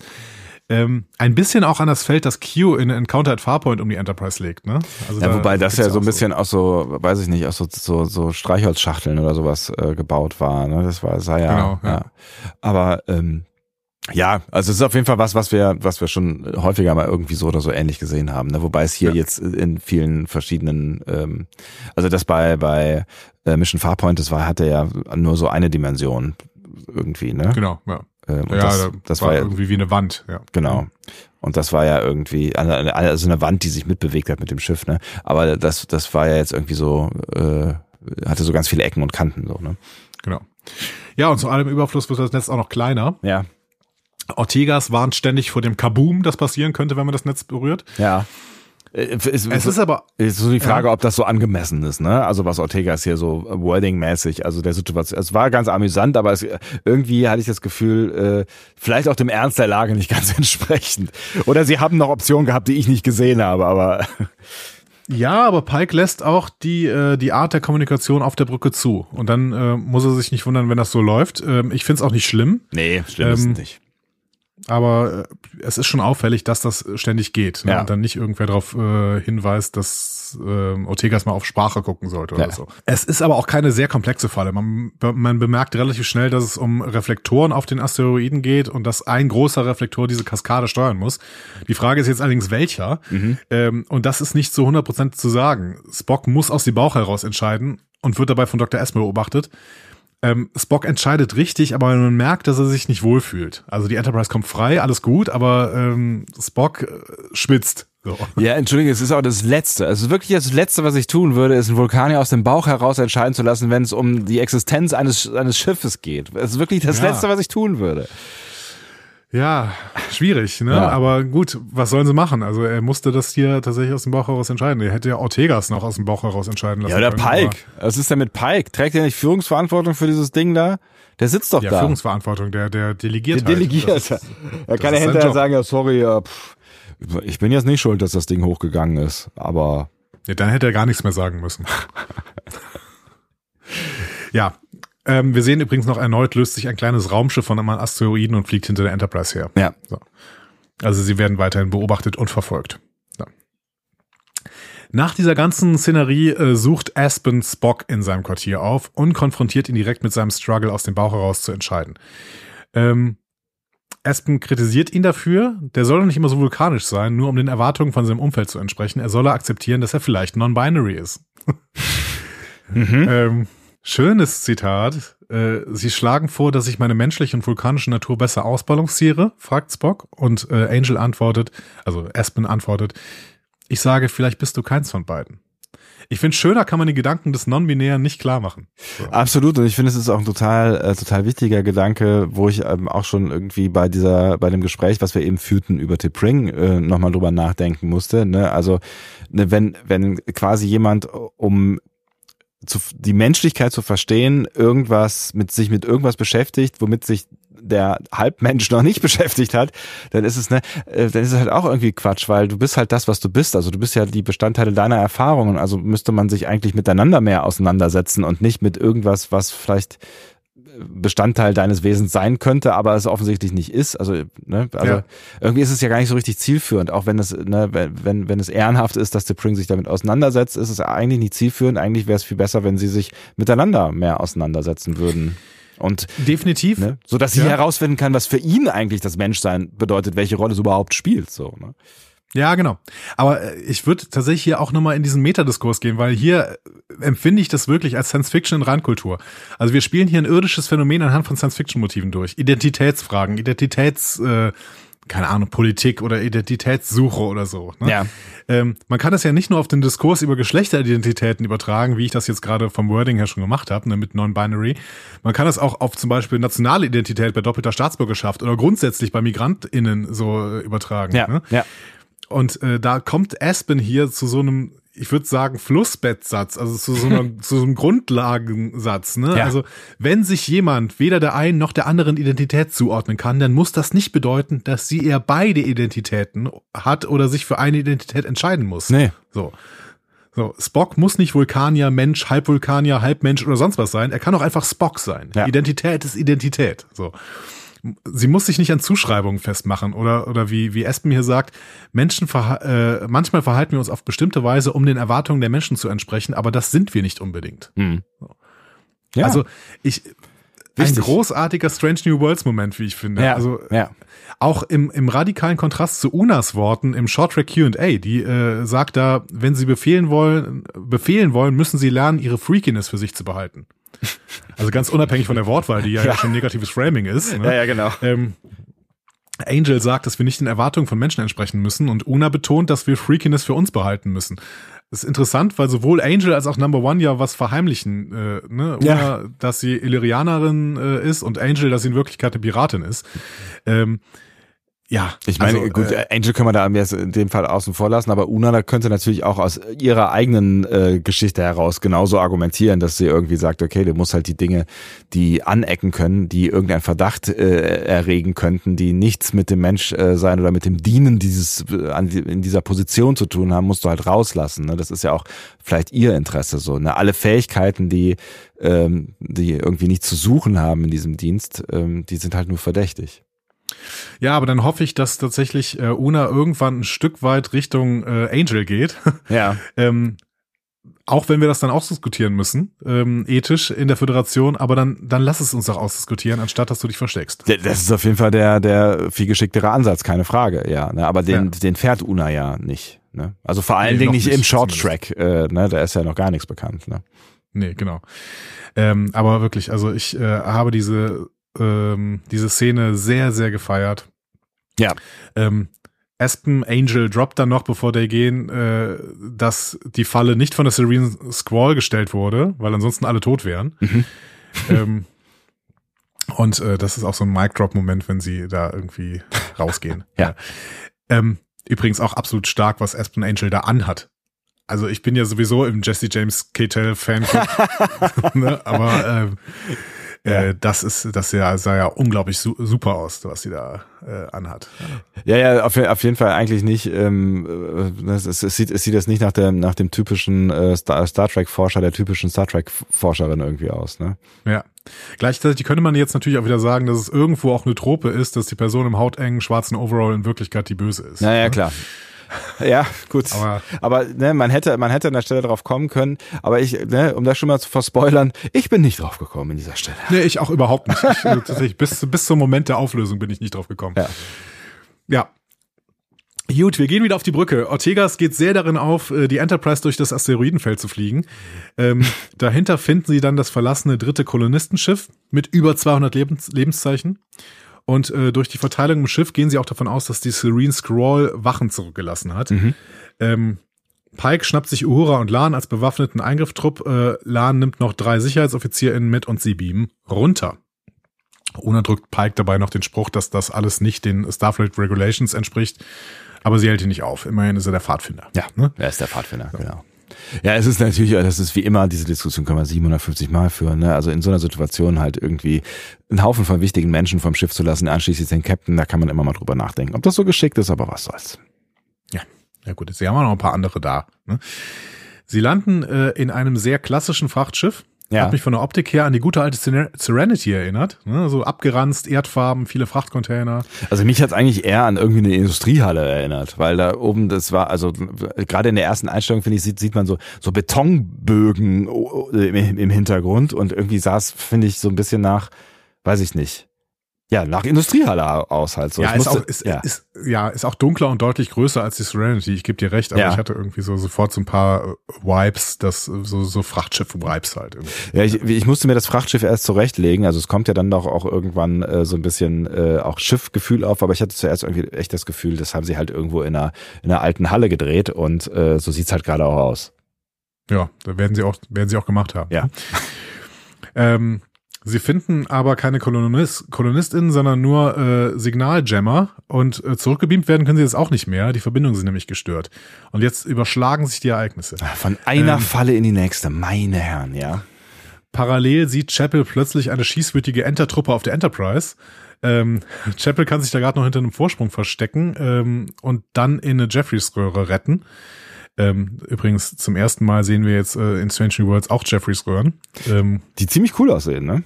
Ja, genau. Mhm. Und die haben auch so digital, äh, diagonale äh, Röhreneingänge. Ja. Also es sieht sehr aus wie in TOS, ne? wie in Charlie X zum Beispiel oder sowas. Ja. Und ähm, auf der Brücke bemerkt man dann die Eindringlinge. Auf dem Planeten äh, möchten Pike und Laan fliehen, aber das ist zu spät. Sie sind von der sie sind dann von Serene Squall Piraten umstellt. Ähm, auf der Brücke gehen alle auf Gefechtspositionen, kurz bevor sie geentert werden. Ähm, sowohl Number One als auch äh, Ortegas ziehen so Phaser von ihren Stationen. Hast du das gesehen? Ähm, ich habe gesehen, dass sie das, die, die, plötzlich in der Hand haben und dass sie da irgendwie, irgendwie die irgendwo hergeholt haben, aber ich habe es nicht so ganz gecheckt. Kle klebten die da irgendwo dran oder was? Genau, also Number One äh, greift unter ihren Stuhl ja. und äh, Ortegas auf die Unterseite der Flugsteuerkonsole. Ist ja witzig, dass sie da immer äh, Waffen rumliegen haben, ne? Ich habe mich auch gedacht, äh, ich habe mich auch gefragt, ob das bei allen anderen Schiffen auch so ist, aber auf der Voyager ähm, äh, gibt es das wohl auch unter mhm. den Brückenkonsolen, dass da Waffen sind. Ähm, und da wäre jetzt wieder mal die Frage an unsere Militärexperten, ist das normal? Also hat man da noch irgendwie, äh, keine Ahnung, in allen möglichen militärischen ähm, ja, Fahrzeugen oder sowas kleben dann überall Waffen? Ist das so? Ja, wahrscheinlich ergibt das schon Sinn, ne? Genau für so ein Szenario. Allerdings ist, ich meine, das Gute ist ja, dass es in äh, unserer Welt, also das weiß ich nicht, wenn du mit so einem Militärschiff auf dem Meer unterwegs bist, äh, du halt nicht diesen Überraschungsmoment hast, weil Beamen äh, noch nicht erfunden ist, soweit ich weiß, ähm, sondern ne, quasi aber das. Piraten gibt's ja trotzdem. Ja klar, aber die müssen ja quasi das das Feld von außen nach innen erobern. Ne? Also die stehen nicht plötzlich auf der Brücke, so, ne, sondern da gibt's noch ein paar Instanzen, durch die die wahrscheinlich vorher durch müssen. Und es gibt ja wahrscheinlich auch weiß ich, das wird ja bewacht alles. So ein Schiff wird ja, Ja. Ne, werden- da werden ja Leute rumlaufen, die eh Waffen äh, mit dabei haben. Ne? Hm. Ja, stimmt. Ja, wahrscheinlich sind sie sowieso äh, ständig bewaffnet, ne, auf solchen Schiffen irgendwie. Das Hm. kann ich mir nicht anders vorstellen. Auf TOS war es ja so, dass die diese Waffen ähm, oft im Gang hatten, ne, und dann irgendwie gegen so eine Konsole hauen mussten. Ja. Und dann äh, ist, ist die aufgeklappt und dann konnten sie Waffen daraus nehmen. Ja. Ja, genau, ja. Ich meine, kann man auch drüber streiten, wie sinnvoll das ist. Ne? Also wenn ähm, dann mal so ein, so ein Landungstrupp von irgendwelchen Piraten auf dem Schiff landet, dann brauchen sie eigentlich keine eigenen Waffen äh, mitzubringen, sondern können einfach nur irgendwo äh, im Flur gegen die Wände kloppen und dann haben sie alles, was sie Genau. brauchen. Ja. Ja, dementsprechend ist das hier wahrscheinlich die bessere Lösung, ne? dass sie dann ähm, die unter den Konsolen haben. Ja. Aber wahrscheinlich sind diese Phaser sowieso irgendwie darauf gemünzt, dass man da irgendwie äh, ein Föderationsoffizier sein muss, um damit zu arbeiten. Also mit, mit DNA-Scanner oder was auch immer. Ja, Fingerabdruckscanner. Ja. Hm. So, die Brücke wird gestürmt. Ortegas, Una, seltsamerweise aber nicht Spock werden von Phaserfeuer erwischt. Spock kann sich in den Turbolift retten, Aspen fängt noch einen Schuss für ihn ab. Ähm, dass Spock hier nicht getroffen wird, obwohl er mitten im Kampf mit dem Rücken zu drei AngreiferInnen steht, die gerade im Ballermodus sind, ist auch ehrlich gesagt nur Drehbuch, oder? Es ist Glück. Man muss auch manchmal Glück haben. Das ist einfach, das ist so ein Glückstyp, der Spock. Ich finde, das war ein bisschen schwierig äh, inszeniert, dass die AngreiferInnen nicht auf Spock, der mit dem Rücken zu ihnen äh, steht und mit irgendwem kämpft, schießen, sondern äh, lieber auf Ortegas, die zehn Meter weit weg gerade selber auf die ballert. So, Hast du nie das A-Team gesehen? Ja, ich habe das A-Team gesehen, aber das ist halt auch, naja. Gut. Ähm, Spock fährt mit Aspen jetzt zum vierten Deck. Ähm, Pike wird indes von einem rothaarigen Orion namens Remy auf der Serene Squall begrüßt. Mhm. Da, wo sie jetzt offensichtlich doch sind. Ähm, Remy tut seinem Volk keinen Gefallen. Ne? Also Orion, äh, Stereotyp von Piraten und Sklavenhändlern, Ja. dem äh, äh, ähm, entspricht er wieder komplett. Ja, ne? Tandy, Tandy hätte es wahrscheinlich äh, alles blöd gefunden, ja. Ja, Tandy sagt allerdings im Jahr 2380, also ungefähr ähm, 100, 100 Jahre, ja, 80 Jahre nach dieser ähm, Folge hier, nee, mehr, ne? Egal. Äh, sehr, sehr weit nach dieser Folge hier sagt äh, Tandy, viele Orion sind seit über fünf Jahren keine Piraten mehr. Ja, gut. Also ja, ja. Ja. der Speziesismus pa passt hier noch Ja. irgendwie offensichtlich zum, zum Lore. ja. So, schwierige Situation jetzt für die Enterprise. Spock kommt mit Aspen auf Deck 4 an, wo die Krankenstation liegt. Geht dann auch mit gezücktem Gewehr voran. Aspen folgt. Dann treffen, treffen sie aber auf einen Gefangenentransport, in dem die äh, Brückencrew irgendwo hingebracht wird. Ähm, und dann halten sie es nicht mehr für sicher. Also gehen äh, Spock und Aspen auch in die Jeffreys Tubes. Mhm. Pike wird verhört. Der, der Schuss ist dann übrigens auch bei Aspen nicht mehr so ein Thema, ne? Also am Anfang. Sie hält sich, sie Ja. hält sich den äh, Rücken ein bisschen. aber es, aber es geht. Also Klettern und so weiter. Das, es sah am Anfang schlimmer aus, als es war, offensichtlich. Ja, wird ja nachher begründet, das waren ja offensichtlich äh, nur ähm, Betäubungsschüsse. Ja. Genau. Ähm, Pike wird verhört und selbst unter Schlägen und abgefragt sehen die Haare wahnsinnig gut aus. Ja. Und er lächelt. Das- ja. Er lächelt Ja? nach wie vor. Na, ihr könnt mich schlagen, wie ihr wollt. Ich verrate nichts. Lächelt. Hast du gesehen, was Remy auf seinem Schreibtisch stehen hat? Nee. Das ist so ein äh, vulkanisches Kalto-Spiel. Das ist so ein Logikspiel, äh, in dem du so Stäbchen in eine kugelförmige äh, Form bringen musst. Ich erinnere mich dunkel, ja. Das hatte Ja. irgendwer in Enterprise mal gespielt, oder? Äh, also in, in TNG, so. Nee, in Voyager war es. In Voyager war's? hatte Tuvok das. Ah, ähm, okay. Und ähm, Harry Kim nennt das dann irgendwann vulkanisches Schach und Tuvok sagt, ja, Kaito verhält sich zu Schach, wie Schach zu Schiffe versenken. äh, muss man lange drüber nachdenken bei diesem Vergleich. Aber ein schöner Vergleich. Ähm, es ginge auf jeden Fall darum, den Keim der Ordnung im Chaos zu finden. So.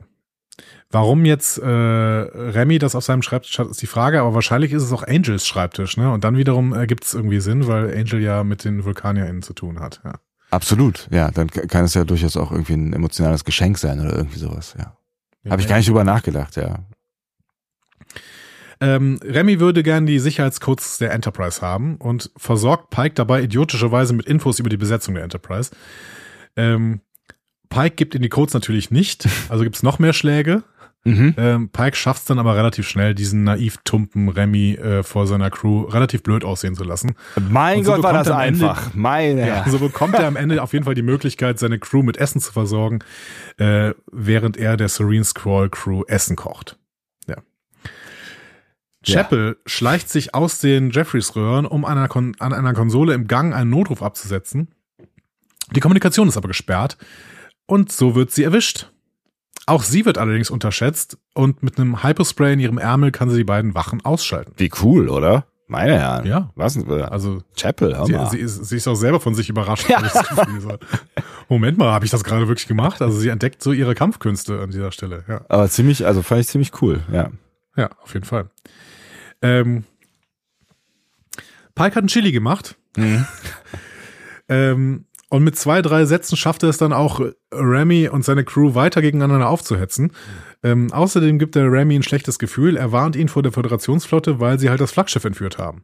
Was, finde ich, ein fair point ist. Also ja. das würde so auch tatsächlich niemals durchgehen. Ne? Auch dieses ganze Gespräch danach, das ist so, ja, was? Ja, also ne, er versucht ja noch zu erklären, dass man das ja super verkaufen kann. An wen? Wer kauft das Ding denn? Ganz ehrlich. Ja, die Klingonen, sagt Remy. Ja. Also Remy möchte gerne mit den Klingonen zu, zusammenarbeiten. Darüber macht sich Pike nur lustig. Und zwar so laut, also dass die Crew der Serene Scroll das auf jeden Fall hören soll. Ne? Ja. So. Ähm, er sagt dann, du weißt, warum Leute wie du keine Geschäfte mit den Klingonen machen. Das liegt daran, dass sie dazu neigen, nicht lebend herauszukommen. Ne? ähm, man muss dazu sagen, Harry Mudd äh, ist kurz davor in Choose Your Pain als Gefangener der Klingonen äh, äh, entflohen. Ja. Ne? Mit der Hilfe von ähm, Lorca und äh, wer war es denn noch? Äh, Ash Tyler, genau. Ja, ja, stimmt, ja. Und ähm, in TAS passiert das auch nochmal. Also da äh, rettet die Enterprise Cyrano Jones vor den Klingonen hm. in More Tribbles, More Troubles. Also, ähm, ne, also wir, wir, wir verstehen also, dass es kein Spaß ist, bei den Klingonen zu sein, so, ne? Genau. Genau. Also es gibt Leute, die da gerettet werden, aber ja. ähm, es ist auf jeden Fall nicht so nicht so ein großer Spaß. Ja. Ähm, und Harry Mudd ist ja auch tatsächlich jemand, der mit den Klingonen Geschäfte machen wollte und dann in der Zelle gelandet sind, ist. Also das ist, das passt schon alles irgendwie. Ja. ja. ja. Spock und Aspen sind jetzt doch auf der Krankenstation angekommen. Spock versorgt dann Aspen erstmal. Äh, Day betont, dass die auf Stun gestellten Phaser ein Hinweis darauf sind, dass die Serene Scroll wohl Lösegeld wollte. Ähm, Spock will jetzt einen Plan machen, die Enterprise zurückerobern. Aspen drängt darauf, eher mit den Rettungskapseln zu fliehen. So. Was ein interessanter Move äh, ist. Ne? Spätestens äh, äh, jetzt, äh, wenn man die ganze Geschichte kennt, so, ne? Weil ich meine, zu ja. dem Zeitpunkt, klar, ja, kann man, kann man drüber nachdenken, ob das vielleicht geschickter äh, sein könnte. Ähm, oder vielleicht auch logischer, ne, mal um in de, dem Vulkania-Game hier äh, zu bleiben. Aber ähm, es ist ein geschickter Move auf jeden Fall. Ich gehe davon aus, dass ähm, Aspen gedacht hat, dass Spock dann erstmal die gesamte Mannschaft evakuieren würde über die ähm, über diese äh, Rettungskapseln und dass so. sie dann die Möglichkeit hätte, Spock einfach wesentlich einfacher ähm, in Gefangenschaft zu nehmen. Ach, du glaubst, dass Aspen das wirklich ähm, ernsthaft vorgeschlagen hat? Ich habe gedacht, das ist ja so ein Psycho-Game, so von wegen, ähm, ich sag dir jetzt was und du machst genau das Gegenteil. So, ich fände gut, wenn du alle im Stich lässt und äh, dann machst du irgendwie den, gehst du in den Heldenmodus oder so. Nee, glaube ich noch nicht mal. Ich glaube, ja. das war wirklich der Plan, okay, äh, bringen wir hier alle Leute raus, sodass wir ähm, Zugriff auf die Enterprise und dich haben, so, ja. weil ähm, alle anderen würden nur stören. Ja, habe ich gar nicht drüber nachgedacht, aber das ist, das ist vielleicht noch logischer, ja. Spock sieht in der Reaktion auf jeden Fall eine persönlichere Motivation, als Aspen vorher offenbart hatte. Ne? Und tatsächlich erzählt er ihr dann auch eine Geschichte, deren Mann sei nämlich bei einer humanitären Mission umgekommen, getötet vom Serene Scroll. Äh, und deren Mann hab eine, äh, habe eine ähnliche Situation wie Spock gehabt, nämlich äh, war Vulkanier, wollte keine Emotionen zulassen bei nicht abgeschlossenem Kulinar. Ja. Und deswegen äh, habe er sich nicht erschrecken lassen, sondern er wollte sich gegen den Scroll wehren. Und das sei schlecht gelaufen. Deswegen ähm, ähm, betont Aspen, dass äh, ja, deswegen äh, soll Spock sich quasi von seiner Idee verabschieden, dass er keine Emotionen zulassen soll. Ja. Schöne Geschichte. Schöne Geschichte. Vielleicht ist, äh, ist in Teilen ja sogar irgendwie was Wahres äh, dran und äh, ist natürlich auch eine ganz gute Argumentation in dem Moment. Ja, genau. Also es ist ja was Wahres dran, wie wir nachher noch erfahren. Mhm. Ähm, aber auch nur ein bisschen was. Aber nur ein bisschen was, genau. Spock lässt sich auf jeden Fall nicht von seiner Idee abbringen. Er will jetzt durch die Jeffreys-Röhren zum Maschinenraum schleichen und zur Not auch kämpfen und er hält Aspen für fähig, mitzukämpfen. Ja. ja. Ähm, Pike kommt zurück zu seiner gefangenen Crew. Auch Una und die Brooklyn Crew sind jetzt dort untergebracht. Ne? Mhm. Benga untersucht Pike, alles in Ordnung. Ähm, Ortegas bezweifelt das aber, als sie hört, dass äh, er Remy davon überzeugt hat, sie an die Klingonen zu verkaufen. So, echt so auch so, äh, bist du deppert? Ja. Äh, an die Klingonen? Ja. So, also ne? geht's uns nicht schon schlecht genug? So, ja. Ja, genau. Für Una wird das allerdings nicht weniger gruselig, als sie bemerkt, was Pike wirklich vor äh, hat, nämlich eine Meuterei anzetteln. Mhm. Alpha Braga 4. Wer kennt's so. nicht? Ich übrigens. Ja. Was ist es? Genau, ich auch. Ja, offensichtlich ist das äh, der Code für eine Meuterei einzetteln. Ach so, ich dachte jetzt, wo es so, so, es wird ja irgendwie gefühlte 15 Mal äh, erwähnt, ähm, dass es wirklich irgendeine Geschichte dazu gibt. Es gibt bestimmt eine Geschichte dazu, äh, in der Vergangenheit von ähm, Pike und Una. Wir ja. kennen sie nur noch nicht. Okay. Fair ja. enough. Fair enough. Spock und Aspen sind jetzt im Maschinenraum angekommen. Ja. Da treffen sie auf Chapel. Äh, die hatte nämlich denselben Plan. Ähm, Spock und Chapel schaffen es gemeinsam, die Sperren zu umgehen und alle Systeme auf den Maschinenraum zu übertragen. Aber dann wird es plötzlich rückgängig gemacht. Und zwar von Dr. Aspen. Der enttarnt sich nämlich als Angel. Und zwar Captain Angel. Captain der Serene Scroll. Und, äh, wie Day sagt, jetzt auch der Enterprise. So. Verrückter Scheiß. Entschuldigung. Ja. ja. Also, echt. Also das, das ist, das ist wirklich mal eine Täuschung, die, äh, die gelungen ist. Zumindest in meiner ja. Welt. Ne? Die wahre Dr. Aspen wurde auf einem unbewohnten Planeten abgesetzt. Äh, die Kolonistengeschichte war erstunken und erlogen. Tatsächlich ist das dritte Kolonistenschiff immer die Serene Squall gewesen. ähm, ich habe es auch überhaupt nicht kommen sehen. Ja. Ähm, Find's dann interessant, wie Jesse James Kittel plötzlich sehr übertrieben spielt, sobald sich Captain Angel enttarnt. Ne? Also das ist das ist tatsächlich eine bekannte Trope, die man nennt. Man nennt das Chewing the Scenery, was da jetzt schon passiert. Ne? Also äh, immer wieder übertriebenes Spielen. Ja. Äh, fast schon shatnerisch, könnte man fast sagen. Ja, es ist ja es ist ähm, ja so ein bisschen das das, das Lorca-Game auch, ne?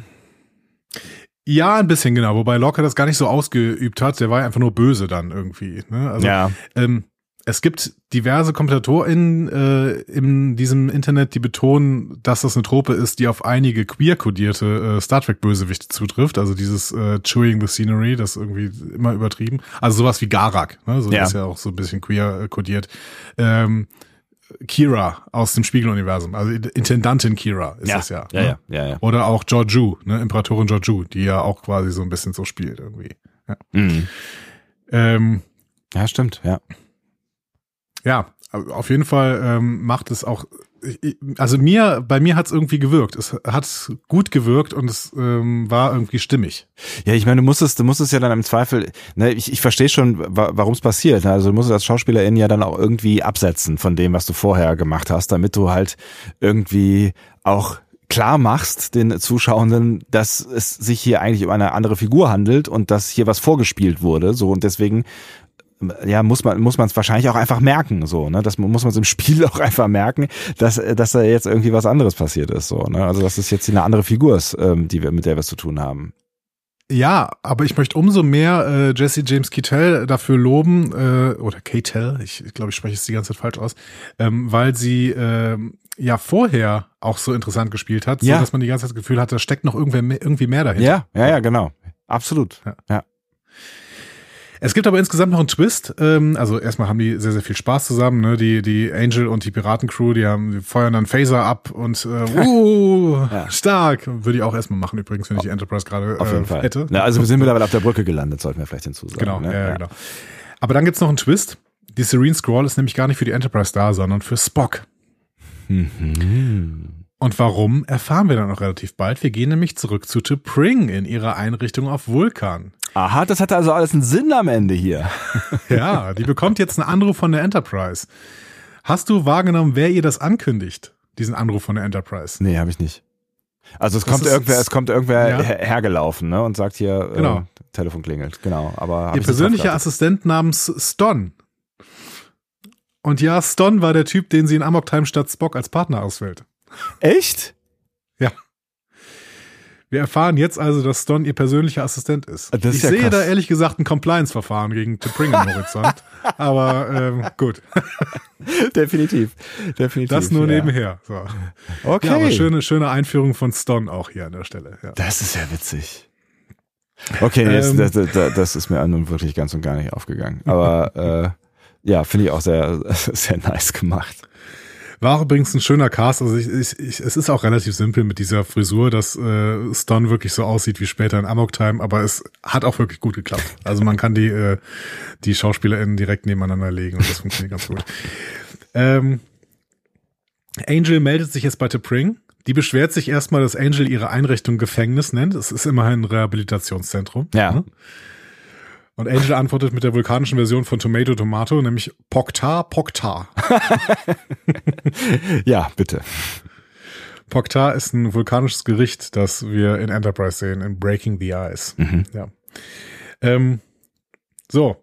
Ein Thema, was wir eben schon mal angeteased haben. Angel kann Realtime-Kommunikation mit T'Pring machen. Ja. Warum eigentlich? Und die Enterprise hätte Ja. mit der Föderation zwei Tage zur Kommunikation gebraucht. Vier, oder? Ja, beziehungsweise Ach so, zwei äh, Tage hin und zurück. Tage zurück. ja, ne? ja, genau. Ja. Ja, wenn du Kommunikation nicht als Einbahnstraße verstehst, vier Tage. Genau. Ja. Also entweder ist das ein Fehler, Ja. aber das wollen wir jetzt mal nicht annehmen. Natürlich nicht. Dann ist das Reha- Rehabilitationszentrum von T'Pring extrem weit vom Schuss. Das wäre eine Möglichkeit. Ach? So am deswegen nimmst du das an. Ja, okay. Jetzt ver- verstehe ich die, die, ähm, deine, deine. Aber wird uns das nicht als Mond von Tralala fest, also was, es wird uns ja als Mond von irgendwas, ge- ne? Lü Omikron Lyre äh. Ja. Ja, wir wissen nicht, wo das ist. Wir wissen nicht, wo das ist, okay. Wenn man jetzt dieses Gefängnismotiv mal übernimmt, auch wenn T'Pring das nicht gefällt, ne, Ja. dann äh, könnten wir ja sagen, ja, das passt ganz gut, wenn man so denkt, was es so für Gefängnisse in der Geschichte der Menschheit gegeben hat, Alcatraz, Guantanamo, Ja. fucking Australien, so. Ne, Ja, das, also, ist, das, das ist wie ein, wie ein Mond in einem weit entfernten System. Genau, so. Also Orte, an denen Straftäter untergebracht werden, äh, wo sie möglichst schnell nicht wieder zurückkommen können. Ja. So. Ja, es ist, es ist, ne, es ist so wie die, wie die Ratte, die du aussetzt äh, und die, die du halt nicht irgendwie im Garten aussetzt, sondern im möglichst weit entfernten Wald oder so. Genau, genau. Eine alternative Erklärung wäre, ähm, weil diese Nummer mit T'Pring die ganze Zeit Angels Plan war, hat Angel Subraumrelais installieren lassen, die jetzt für die Kommunikation genutzt werden können. Das ist, finde ich, eine sehr weit hergeholte Theorie, aber bitte. Ja, aber könnte ja sein. Ich meine, das war immerhin ein, ein Wenn die Föderation es nicht hinbekommt, Subraumrelais da aufzubauen, dann, dann, dann kriegst du eine Bande von Piraten hin? ich glaube nicht, dass es daran liegt, dass die Föderation das nicht hinbekommt. Die haben das einfach nicht ähm, für ist nicht notwendig nötig, erachtet? Achso, weil da nichts, weil da nichts geht in der Gegend. Da ist nichts. Der genau. Föderationsraum ist da vorbei, dann gibt's dahinter noch ein paar Piraten, interessiert uns nicht. Ja, Okay. Ich glaube, so ist es doch. Äh, zumindest sagt Pike das irgendwann auch. Also eigentlich ist der Föderation egal, was hier passiert, ähm, außer er entführt das Flaggschiff. Das heißt, ähm, zumindest hat Angel äh, ja eine Notwendigkeit für diese Subraumrelais. Vielleicht hat sie sie deswegen installiert. Und vielleicht stimmt beides. Also vielleicht ist dieses Rehabilitationszentrum relativ weit weg vom Schuss. Ja. Und Angel hat aber ein, zwei äh, Subraumrelais installiert, damit da auch Kommunikation wirklich möglich ist. Okay, auf jeden Fall hast du damit geschafft, mich ein bisschen milder zu stimmen, was diese Szenerie angeht, weil es zumindest ein, also zwei Möglichkeiten wären, um so halbwegs äh, okay zu erklären, was da passiert. Ja. Weil ich habe mich Gut. schon gewundert, dass das, ne, dass das plötzlich geht. Ja, es ist, es ist auch erstmal ein bisschen fragwürdig. Ja. Ähm, Angel will jetzt einen Gefangenenaustausch machen. Spock gegen einen Vulkanier namens Xaverius. Mhm. Ähm, T'Pring und Angel gehen jetzt in einen Logikwettstreit. Welche Reaktion von T'Pring wäre logischer? So. würde sie darauf eingehen, würde sie alles verlieren, verklagt werden, ihre Familie beschämen, sagt T'Pring. Angel kontert, dass T'Pring durch die Verlobung mit Spock für ihn verantwortlich sei und bei Nicht-Eingehen ein anderes Stigma hätte, nämlich sie hätte einen von Vulkans Lieblingssöhnen sterben lassen. Scheint sie offensichtlich ein, äh, ein Punkt äh, mitzuhaben, weil T'Pring scheinbar in einem Logikdilemma ist. Ähm, ja, und wir erfahren das, was du eben schon gesagt hast, ne? Lieblingssohn Ja, und so. das ist ja. halt, ja, genau. Und wir erfahren erneut, dass es halt keine logische Entscheidung gibt, wenn du die Zukunft nicht kennst. Ja. So. Ja, genau, also eigentlich ist in dem Moment für, für T'Pring keine der beiden Schei- Entscheidungen logisch äh, umsetzbar, weil es ist halt, also keine Ahnung. Es ist beides Ja, gleichwertig. logisch heißt ja vor allen Dingen auch, logisch heißt ja, Ja. vor allen Dingen auch notwendig. Ja. Und das kann, also es gibt keine notwendige Entscheidung. Es gibt an, an den wenigsten Stellen notwendige Entscheidungen. So, also, ähm, ich weiß, dass dich das nervt, aber ich möchte es noch. also, diese knallharte Zweck-Mittel-Rationalität, die so einer kalten Logik zugrunde läge. Also, es gibt ganz klare, ganz klare Zwecke für ganz klare Mittel. Die kommt hier einmal mehr an die Grenzen, weil man die Folgen von Handlungen halt nicht einschätzen kann, wenn man die Zukunft nicht kennt. So. Und das ist jetzt auch keine neue Erkenntnis. Nee. Wie gesagt, das hat Kant gesagt. als Ja. er seine Ethik begründet hat. Deswegen möchte er das halt nicht. Und das ist, ah, ah, ah. Ja, es, ist, es, es ergibt halt alles keinen Sinn und auch das, also es ge- eigentlich ergibt es, wenn man drüber nachdenkt, auch schon keinen Sinn hier mit irgendwie sowas wie Ruf zu argumentieren, weil wen interessiert ein Ruf? Also das, also das ist doch völlig unlogisch, oder? Also es ist so, wen interessiert? Ja, man könnte jetzt, ja, ja. Ja, also ich meine, T'Pring drückt es so aus, dass die, äh, das Scham über die Familie kommt. Das ist halt schon was noch ein bisschen, Aber ist Scham Also nicht ist- auch eine Emotion? ja. Ja, es ergibt keinen Sinn, eine nicht emotionale Gesellschaft zu denken. Wobei es, äh, das kam auch nochmal in unserem Feedback. Ja. Die VulkanierInnen sind ja auch gar nicht nicht emotional. Sie versuchen es ja nur zu unterdrücken. Sie sind ja sogar emotionaler als die Menschen. Ja, es Deswegen wird sie sich gern- die ganze Zeit die Köpfe eingeschlagen haben. Das wird ja, glaube ich, auch in dieser, sagt's nicht auch Angel irgendwo in dieser, dieser Folge nochmal so von wegen, ihr äh, habt euch ja entschieden, die Emotionen zu unterdrücken und so. Ja, Ja, genau. ja. Mhm. Dafür ist das Kulinar ja auch da, keine Ahnung. ja. Aber ähm, ja, so. Surak. so. Ähm, Potato Potato wird übrigens hier im Deutschen mit Jacke wie Hose übersetzt. Fand Auch ich, schön. Äh, sehr, sü sehr süß. Ja. Jacke wie Hose. Also war, war Kant seinerzeit weiter als ähm, Sorak jetzt, ja. Ja. Also, ja, das kann man äh, definitiv sagen. Ja. Also nicht in allen Belangen, ne? also keine Ahnung, ich weiß nicht, ob Surak zum Beispiel ein Antisemit wäre, aber ähm, ja, ja, ich mein, ich mein, wir reden jetzt mal gerade von, äh, von dem, worüber wir gerade geredet haben, sonst Ja, genau. die Fässer, die kriegen wir alle nicht mehr geschlossen, die du jetzt aufmachen kannst. Ja. Ähm, so, T'Pring sagt, dass sie nicht drauf eingehen wird. Äh, Angel beendet dann die Subraumkommunikation und befiehlt deren Crew, einen Kurs zu setzen. Spock glaubt, dass T'Pring nicht kommen wird, weil Mhm. VulkanierInnen sich nicht von Emotionen beeinflussen lassen. Angel hält ihm den Spiegel vor und sagt, äh, ich habe dich den ganzen Tag durch Emotionen beeinflusst. Hm. Ja. Day weiß aber nicht, ob das daran liegt, dass Spock teils teils ist. Ne? Also ähm, Day sagt, ich weiß nicht, ob es daran liegt, dass du teils Vulkanier, teils Mensch oder beides bist. Da an der Stelle, an diesem Satz habe ich gedacht, die Scheinidentität Dr. Aston sagt schlauere, schlauere Sachen über binäre und nicht binäre Identitäten als Captain Angel. So. Ja, da spricht jetzt schon noch eine gewisse Unsicherheit raus, ne? Also, Teils Vulkanier, teils Mensch oder beides? Also, das ist dann auch wieder. ja klar, das, das radiert wieder einiges weg, aber ich hab's, äh, ich hab's mir versucht damit zu erklären, dass Day dann vielleicht doch auch ähm, jetzt so eine gewisse Unsicherheit bekommt, weil es ja da um, um die Liebschaft geht quasi am Ende, ne? Also das, da geht's ja, Ja, wieder um. Gefühle und so, ne? Spock konfrontiert Angel auf jeden Fall damit, dass es ironisch sei, dass Angel Spocks Identität in Frage stellt. Und ähm, Angel kontert mit, äh, ja, ich war den ganzen Tag konsequent. Äh, ich habe wirklich eine große Liebe verloren, nur halt nicht an Piraten, sondern an ein vulkanisches Gefängnis. Und äh, dann der schöne Satz gegenüber Chapel, Liebe sei das Einzige, was die kalte Einsamkeit des Weltalls erträglich mache. Oder? Und Chapel so, äh, äh, drück, drück bitte nicht diesen Knopf. ja, Ja. deswegen werde T'Pring jetzt auch den Deal machen.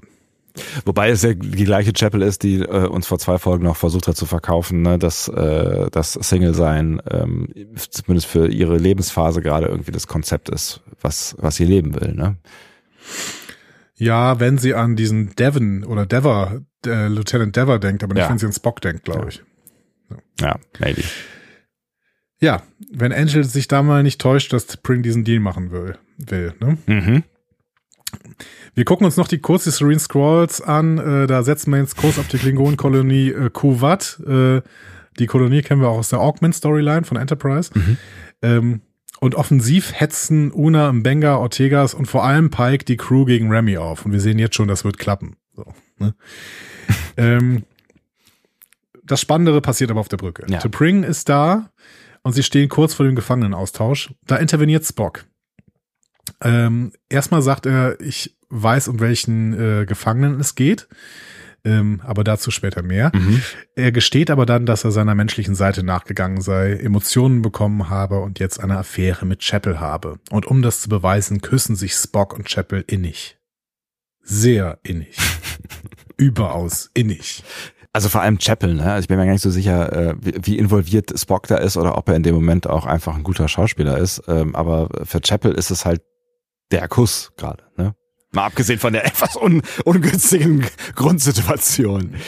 Also ich finde, es wirkte schon beidseitig innig. Und das sagt ja auch der Pring nachher zu Spock irgendwann mal. Ja, ne? das stimmt. Ähm, also sie lobt ihr, seine Schauspielerkünste. Genau.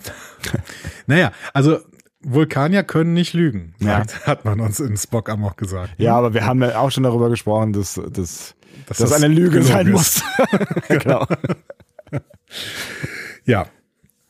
Ähm, das ist äh, eine typisches Star Trek Ding hier, diese ähm, vorgetäuschte Affäre. Das haben wir in Ménage à Trois oder Ménage à Troy äh, gehabt. Da hat Picard so getan, als wäre er in Roxana Troy verliebt, um sie vor Ferengi-Entführern zu retten. Ja. Und äh, sehr, sehr, also der Picard ist auf jeden Fall der schlechtere Schauspieler. Das kann man mal Also ja. nicht Stewart, sondern Picard, ja. Ja, genau. Und bei äh, The Muse in DS9 musste Odo ähm, auch überzeugend behaupten, in Laxana Troy verliebt zu sein. Ja, das ist das, das, das ist das ist die eigentliche Star Trek Trope. Überzeugt. Stimmt, wo ist eigentlich Laxana Troy, wenn wir sie brauchen? Genau. ja. Ah, bin ich gespannt, ob die irgendwann neu besetzt wird. Das, äh, eigentlich kann man, ja, keine Ahnung. Ich meine, wir haben schon, auf der anderen Seite, wir haben schon so viele Ikonen neu besetzt. Warum nicht auch sie? Ja. Ja, und ich meine, äh, mittlerweile ist jede Rolle, die äh, Major äh, Barrett Roddenberry mal gespielt hat, ist mittlerweile neu besetzt worden. Ja, also stimmt. die Computerstimme, Number ja. One.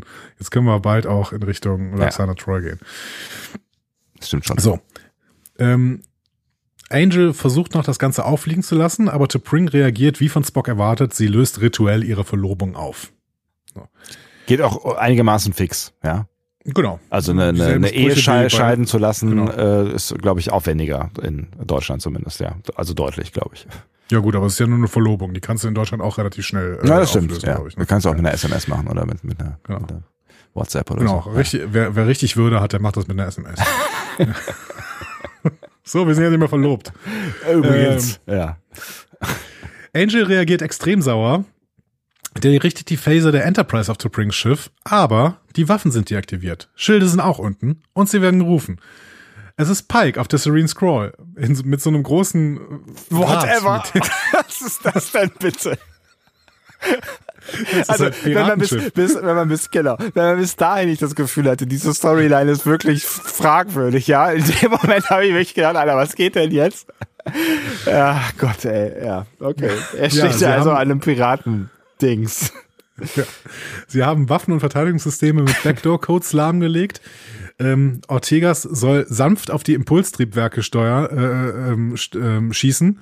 Was auch immer das bedeutet. Sie ja. weiß es auch nicht. Es klappt auf jeden Fall. Ja. Ähm,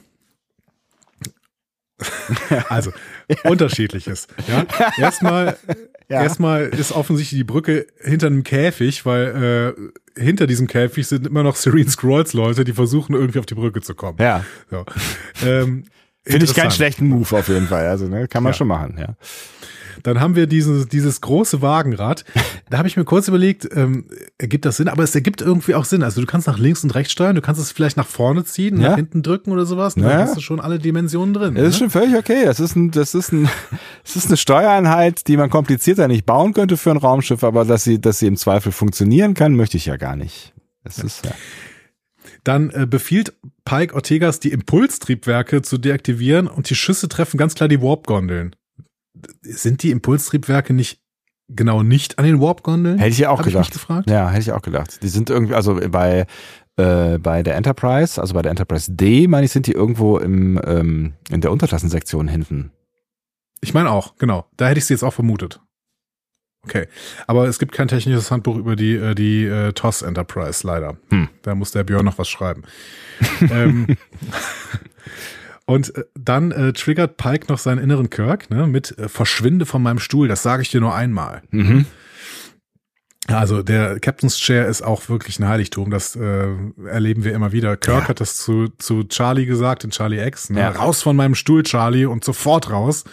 Ähm, Picard hat das zu Q gesagt, in Cupid. Raus Ja. von meinem Stuhl, raus aus meinem Stuhl. Ähm, und Shax hat das zu Casey gesagt, in The Spy Among Us. Ne? Äh, neue Schicht an Deck, raus aus meinem Stuhl. So. Genau, und dann Ja. musste äh, Casey den Parklet-Abfall aus der Luftschleuse säubern, also wo die Parklets hingeschissen hatten. Ja. Ja, aber ich kann schon verstehen, das ist dann hat natürlich große Symbolkraft, ne? Das ist der Captain's Chair, so Leute. Hm? Aber dafür sitzen da immer wieder Leute drin. Ne? Also auch die, äh, die Leute, die vorübergehend mal die Brücke haben, sitzen immer im Captain's Chair. Ne? Das stimmt. Ne? Auch irgendwie die Delta-Shift, äh, Schicht, äh, ne? Ja, Naja, das ist schon richtig. Also, ne, irgendwelche, also irgendwelche, wer auch immer, ne? In der Nachtschicht sitzt halt irgendein Horst drauf, so. ja, genau. Im Zweifel äh, Troy. Ja, So. um Gottes Willen. Ist der größte Horst, der mir einfällt. Oh, Oh. oh. So, Angel hat keine Wahl mehr. Spock sagt, es wäre jetzt ein logischer Schritt, sich zu ergeben, aber Angel hat noch einen Backdoor-Plan. Äh, Day beamt sich nämlich auf ein nahegelegenes Schiff auf einem Asteroiden und verschwindet. Und vorher gibt's noch den letzten Zyklus im Identitätsdiskurs. Jetzt wieder ein bisschen schlauer. Ähm, ich, fordere, ich fordere dich auf zu bedenken, dass du weder Vulkanier noch Mensch sein musst. Das ist und war schon immer eine falsche Wahl. Die Frage ist nicht, was du bist, es ist, wer du bist. Das ist wieder super. Das wäre, ja, genau. Ja, sich kurz wieder, sich kurz wieder bemüht, ja. Es ist, äh, keine Ahnung, es, äh, wie gesagt, ich glaube, dass, die, dass man diese, diese, diese andere Äußerung da vielleicht auch aus dem Affekt ableiten kann, aber ähm, das passt eigentlich wieder gut auf Kurs, so, ne? Genau, ja.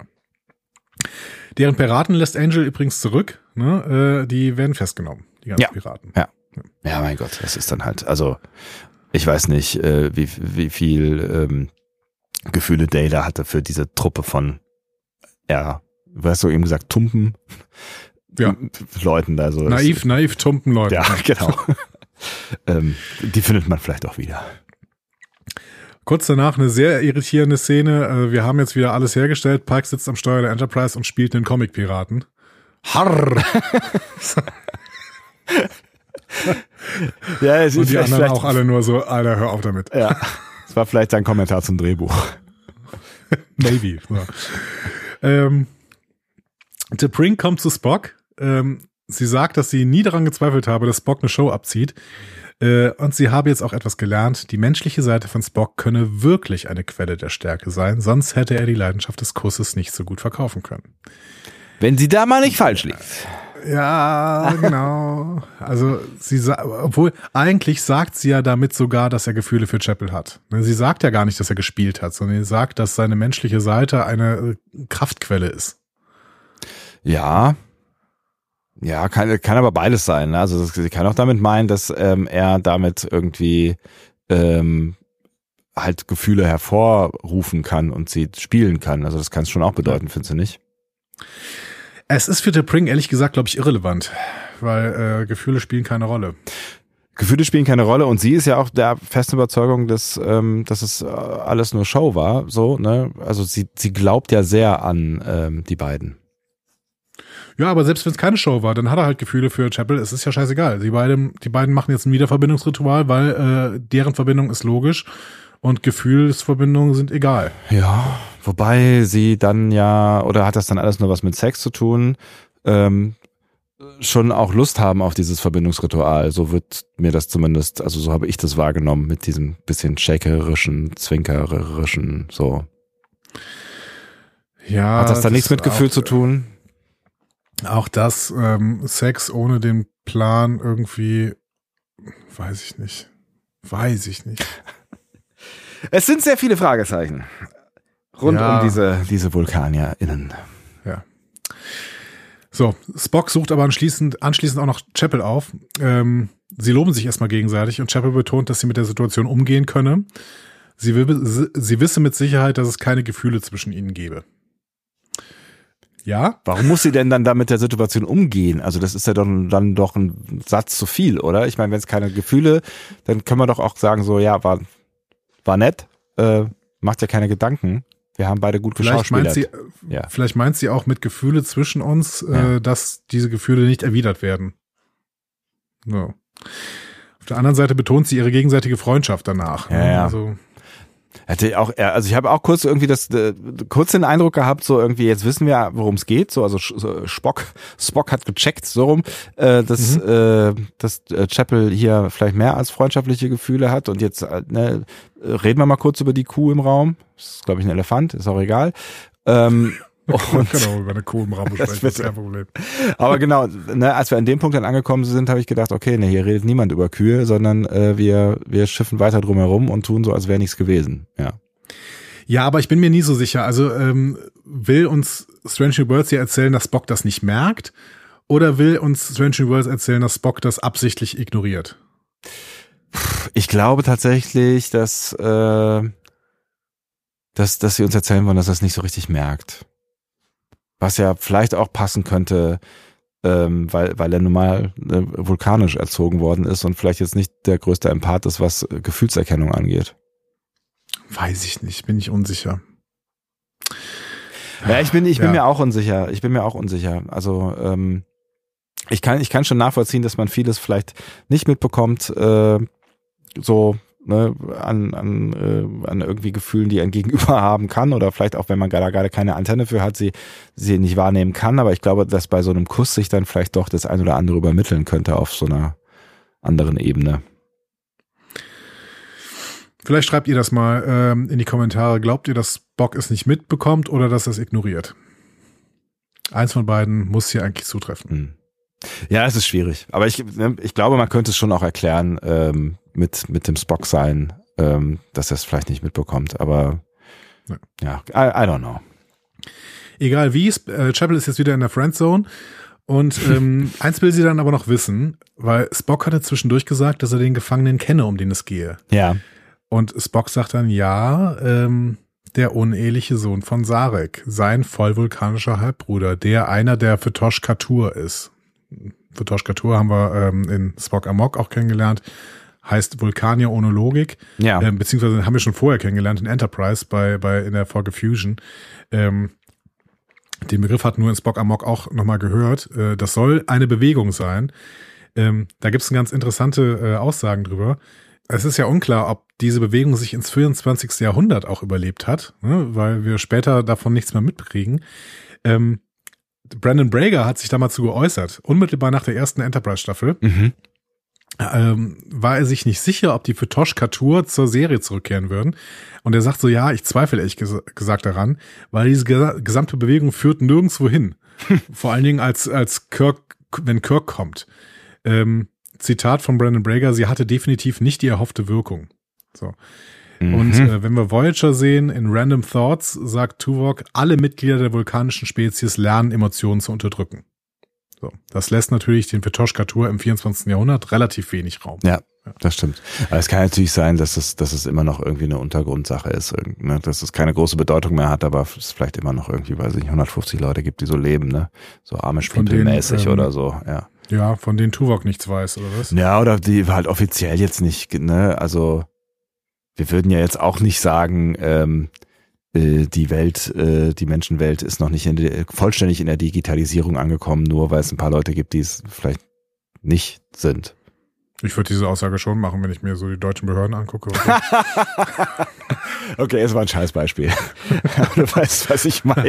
ja, wir wussten, wo was du meinst.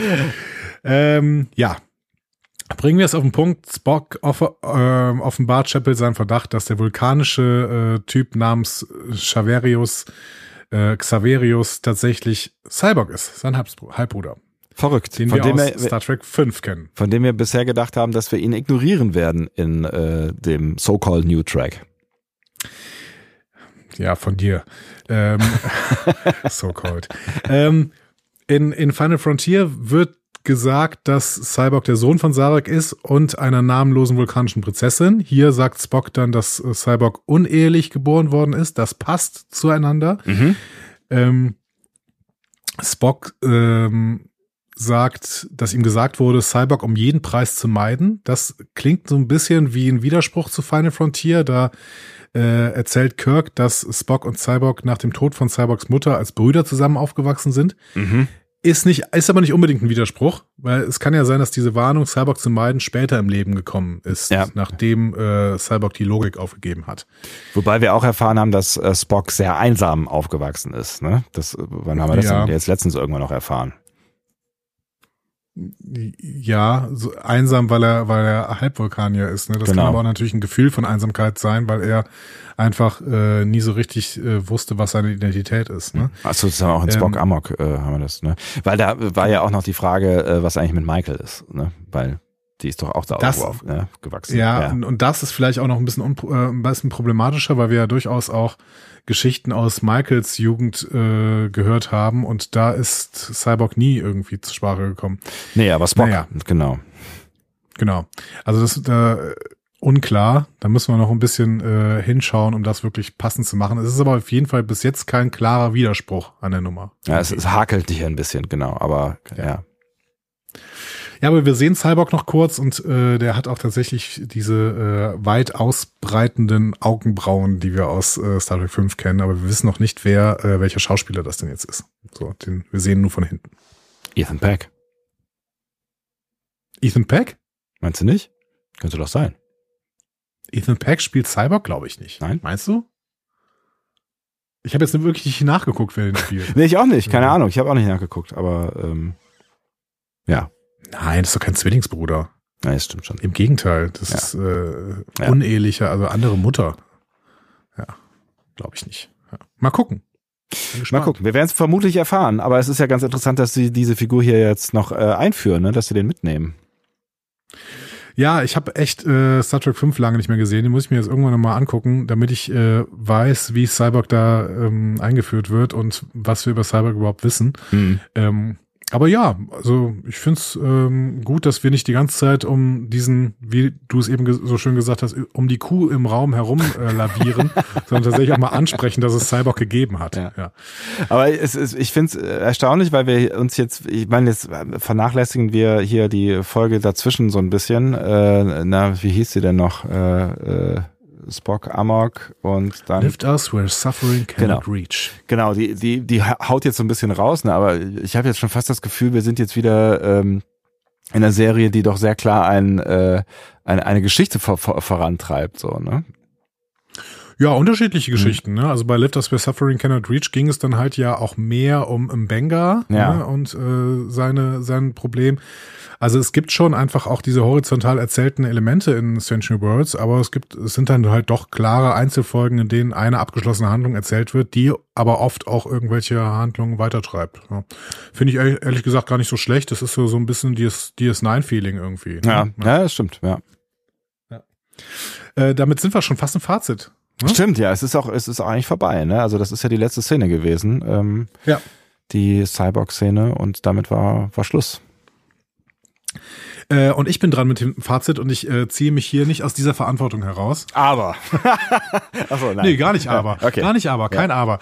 Ähm, ich habe zwischendurch vernommen, dass dir diese Piraten-Storyline nicht so gut gefallen hat.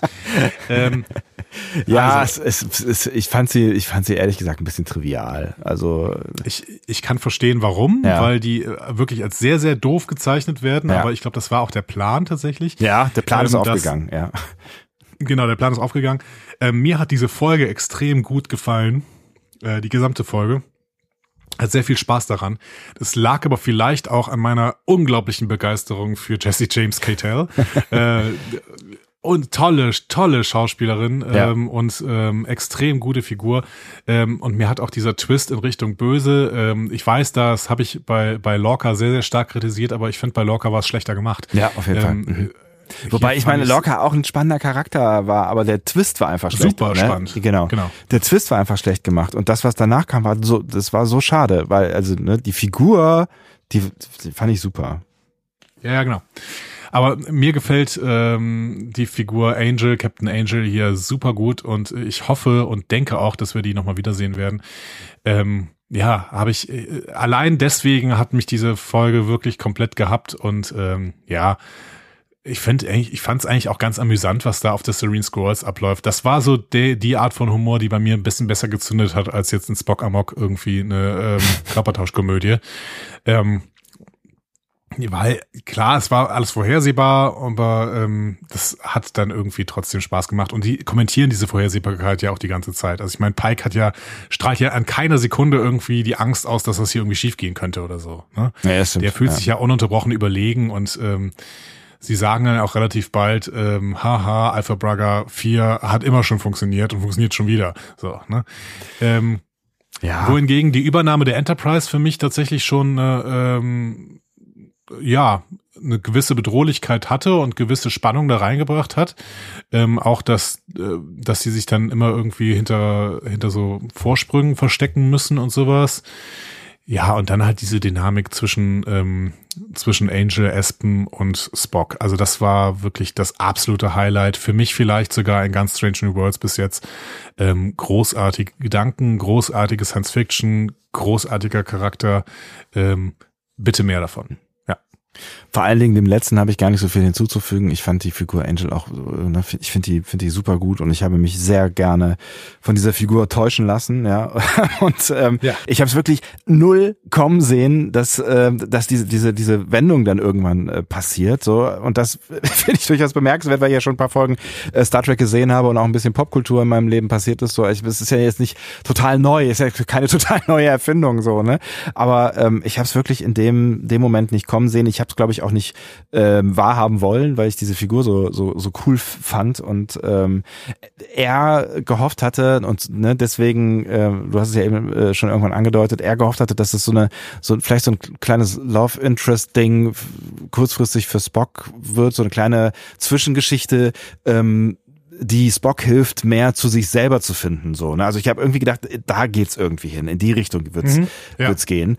Ähm, aber es ging ging's ja auch ein Stück weit. Ging's auch ein Stück weit, ne? Aber ich dachte, das wäre auch so der Fokus, aber es ging ja dann doch äh, in, eine, in eine komplett andere Richtung. Und ich fand wirklich alles, was auf der Enterprise passiert ist, ähm, super interessant, super spannend, äh, fand ich fand ich wirklich richtig richtig cool. Ich fand halt tatsächlich, dass das dass das ähm, äh, dass das der Serene Squall Part, der nicht so ganz dazu passte. Also auch ähm, zu Angel passt es irgendwie nicht, dass sie sich mit so tumpen Leuten umgibt. Und dann auf der anderen Seite hat sie ja auch diesen äh, Trupp ähm, von von äh, wirklich bedrohlichen Leuten auf der Enterprise gehabt. Wie, wie passen die jetzt zu dem zu diesen tumpen Leuten auf der äh, Serene Squall? Äh, ne? Also das hat für mich so ein bisschen gehakt. Das hat für mich so ein bisschen runtergezogen, auch wenn ich jetzt irgendwie ganz amüsiert war über über das, was da. Aber ich ich habe ich war so so mit so einer erhobenen Augenbraue amüsiert, weißt du? So es war so so so vulkanisch amüsiert. Ja, genau. Also da hatte ich in Spock Amok doch mehr Spaß das, das unterscheidet uns da an dieser Stelle, glaube ich. Ähm, nichtsdestotrotz ne, reißt es die andere Seite wirklich raus und ich find, fand diese Folge auch wirklich sehr gut äh, und ich habe sie sehr gerne äh, gesehen. Punkt. Ja, also auch gerne mehr ja. von von äh, Angel und ähm, das das ist doch noch mal irgendwie äh, eine Gegnerfigur, äh, die die wirklich spannend gezeichnet ist. Ja, und gewitzt und schlau, ne? Ja. Und ähm, vorausplant, also da kann noch so ein bisschen was drinstecken. Ich bin gespannt.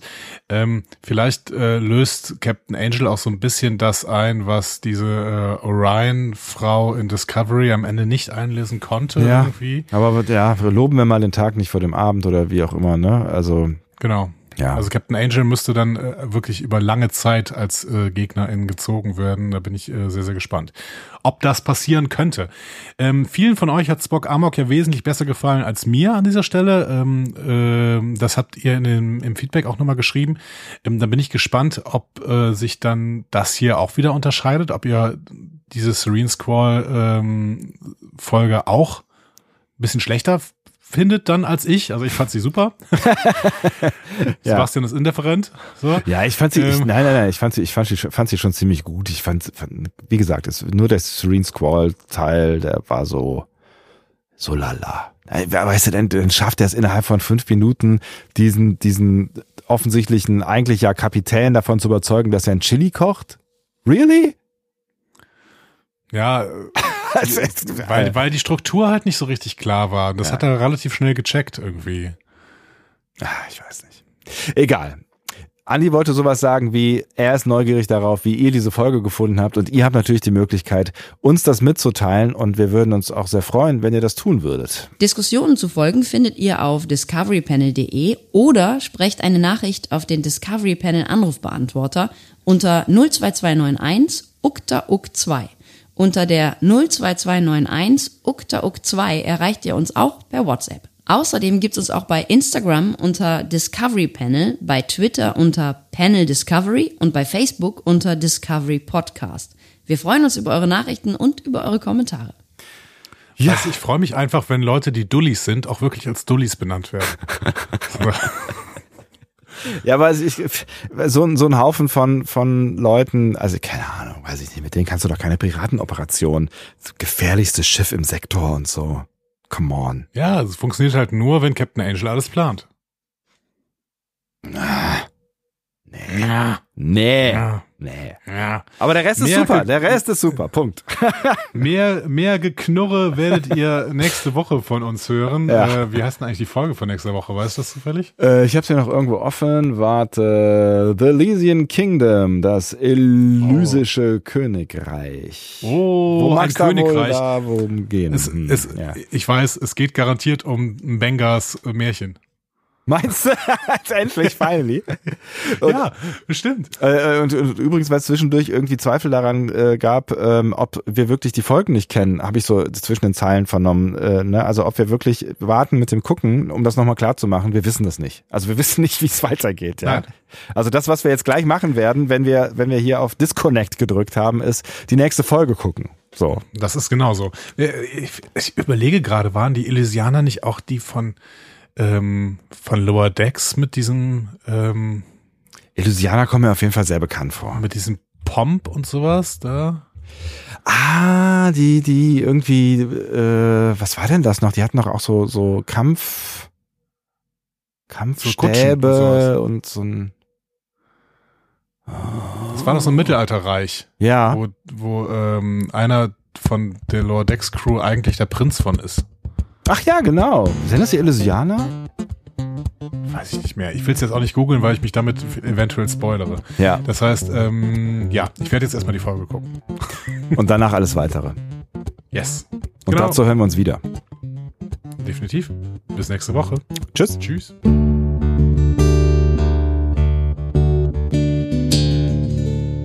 Mehr Star Trek Podcasts findet ihr auf discoverypanel.de. Discovery Panel.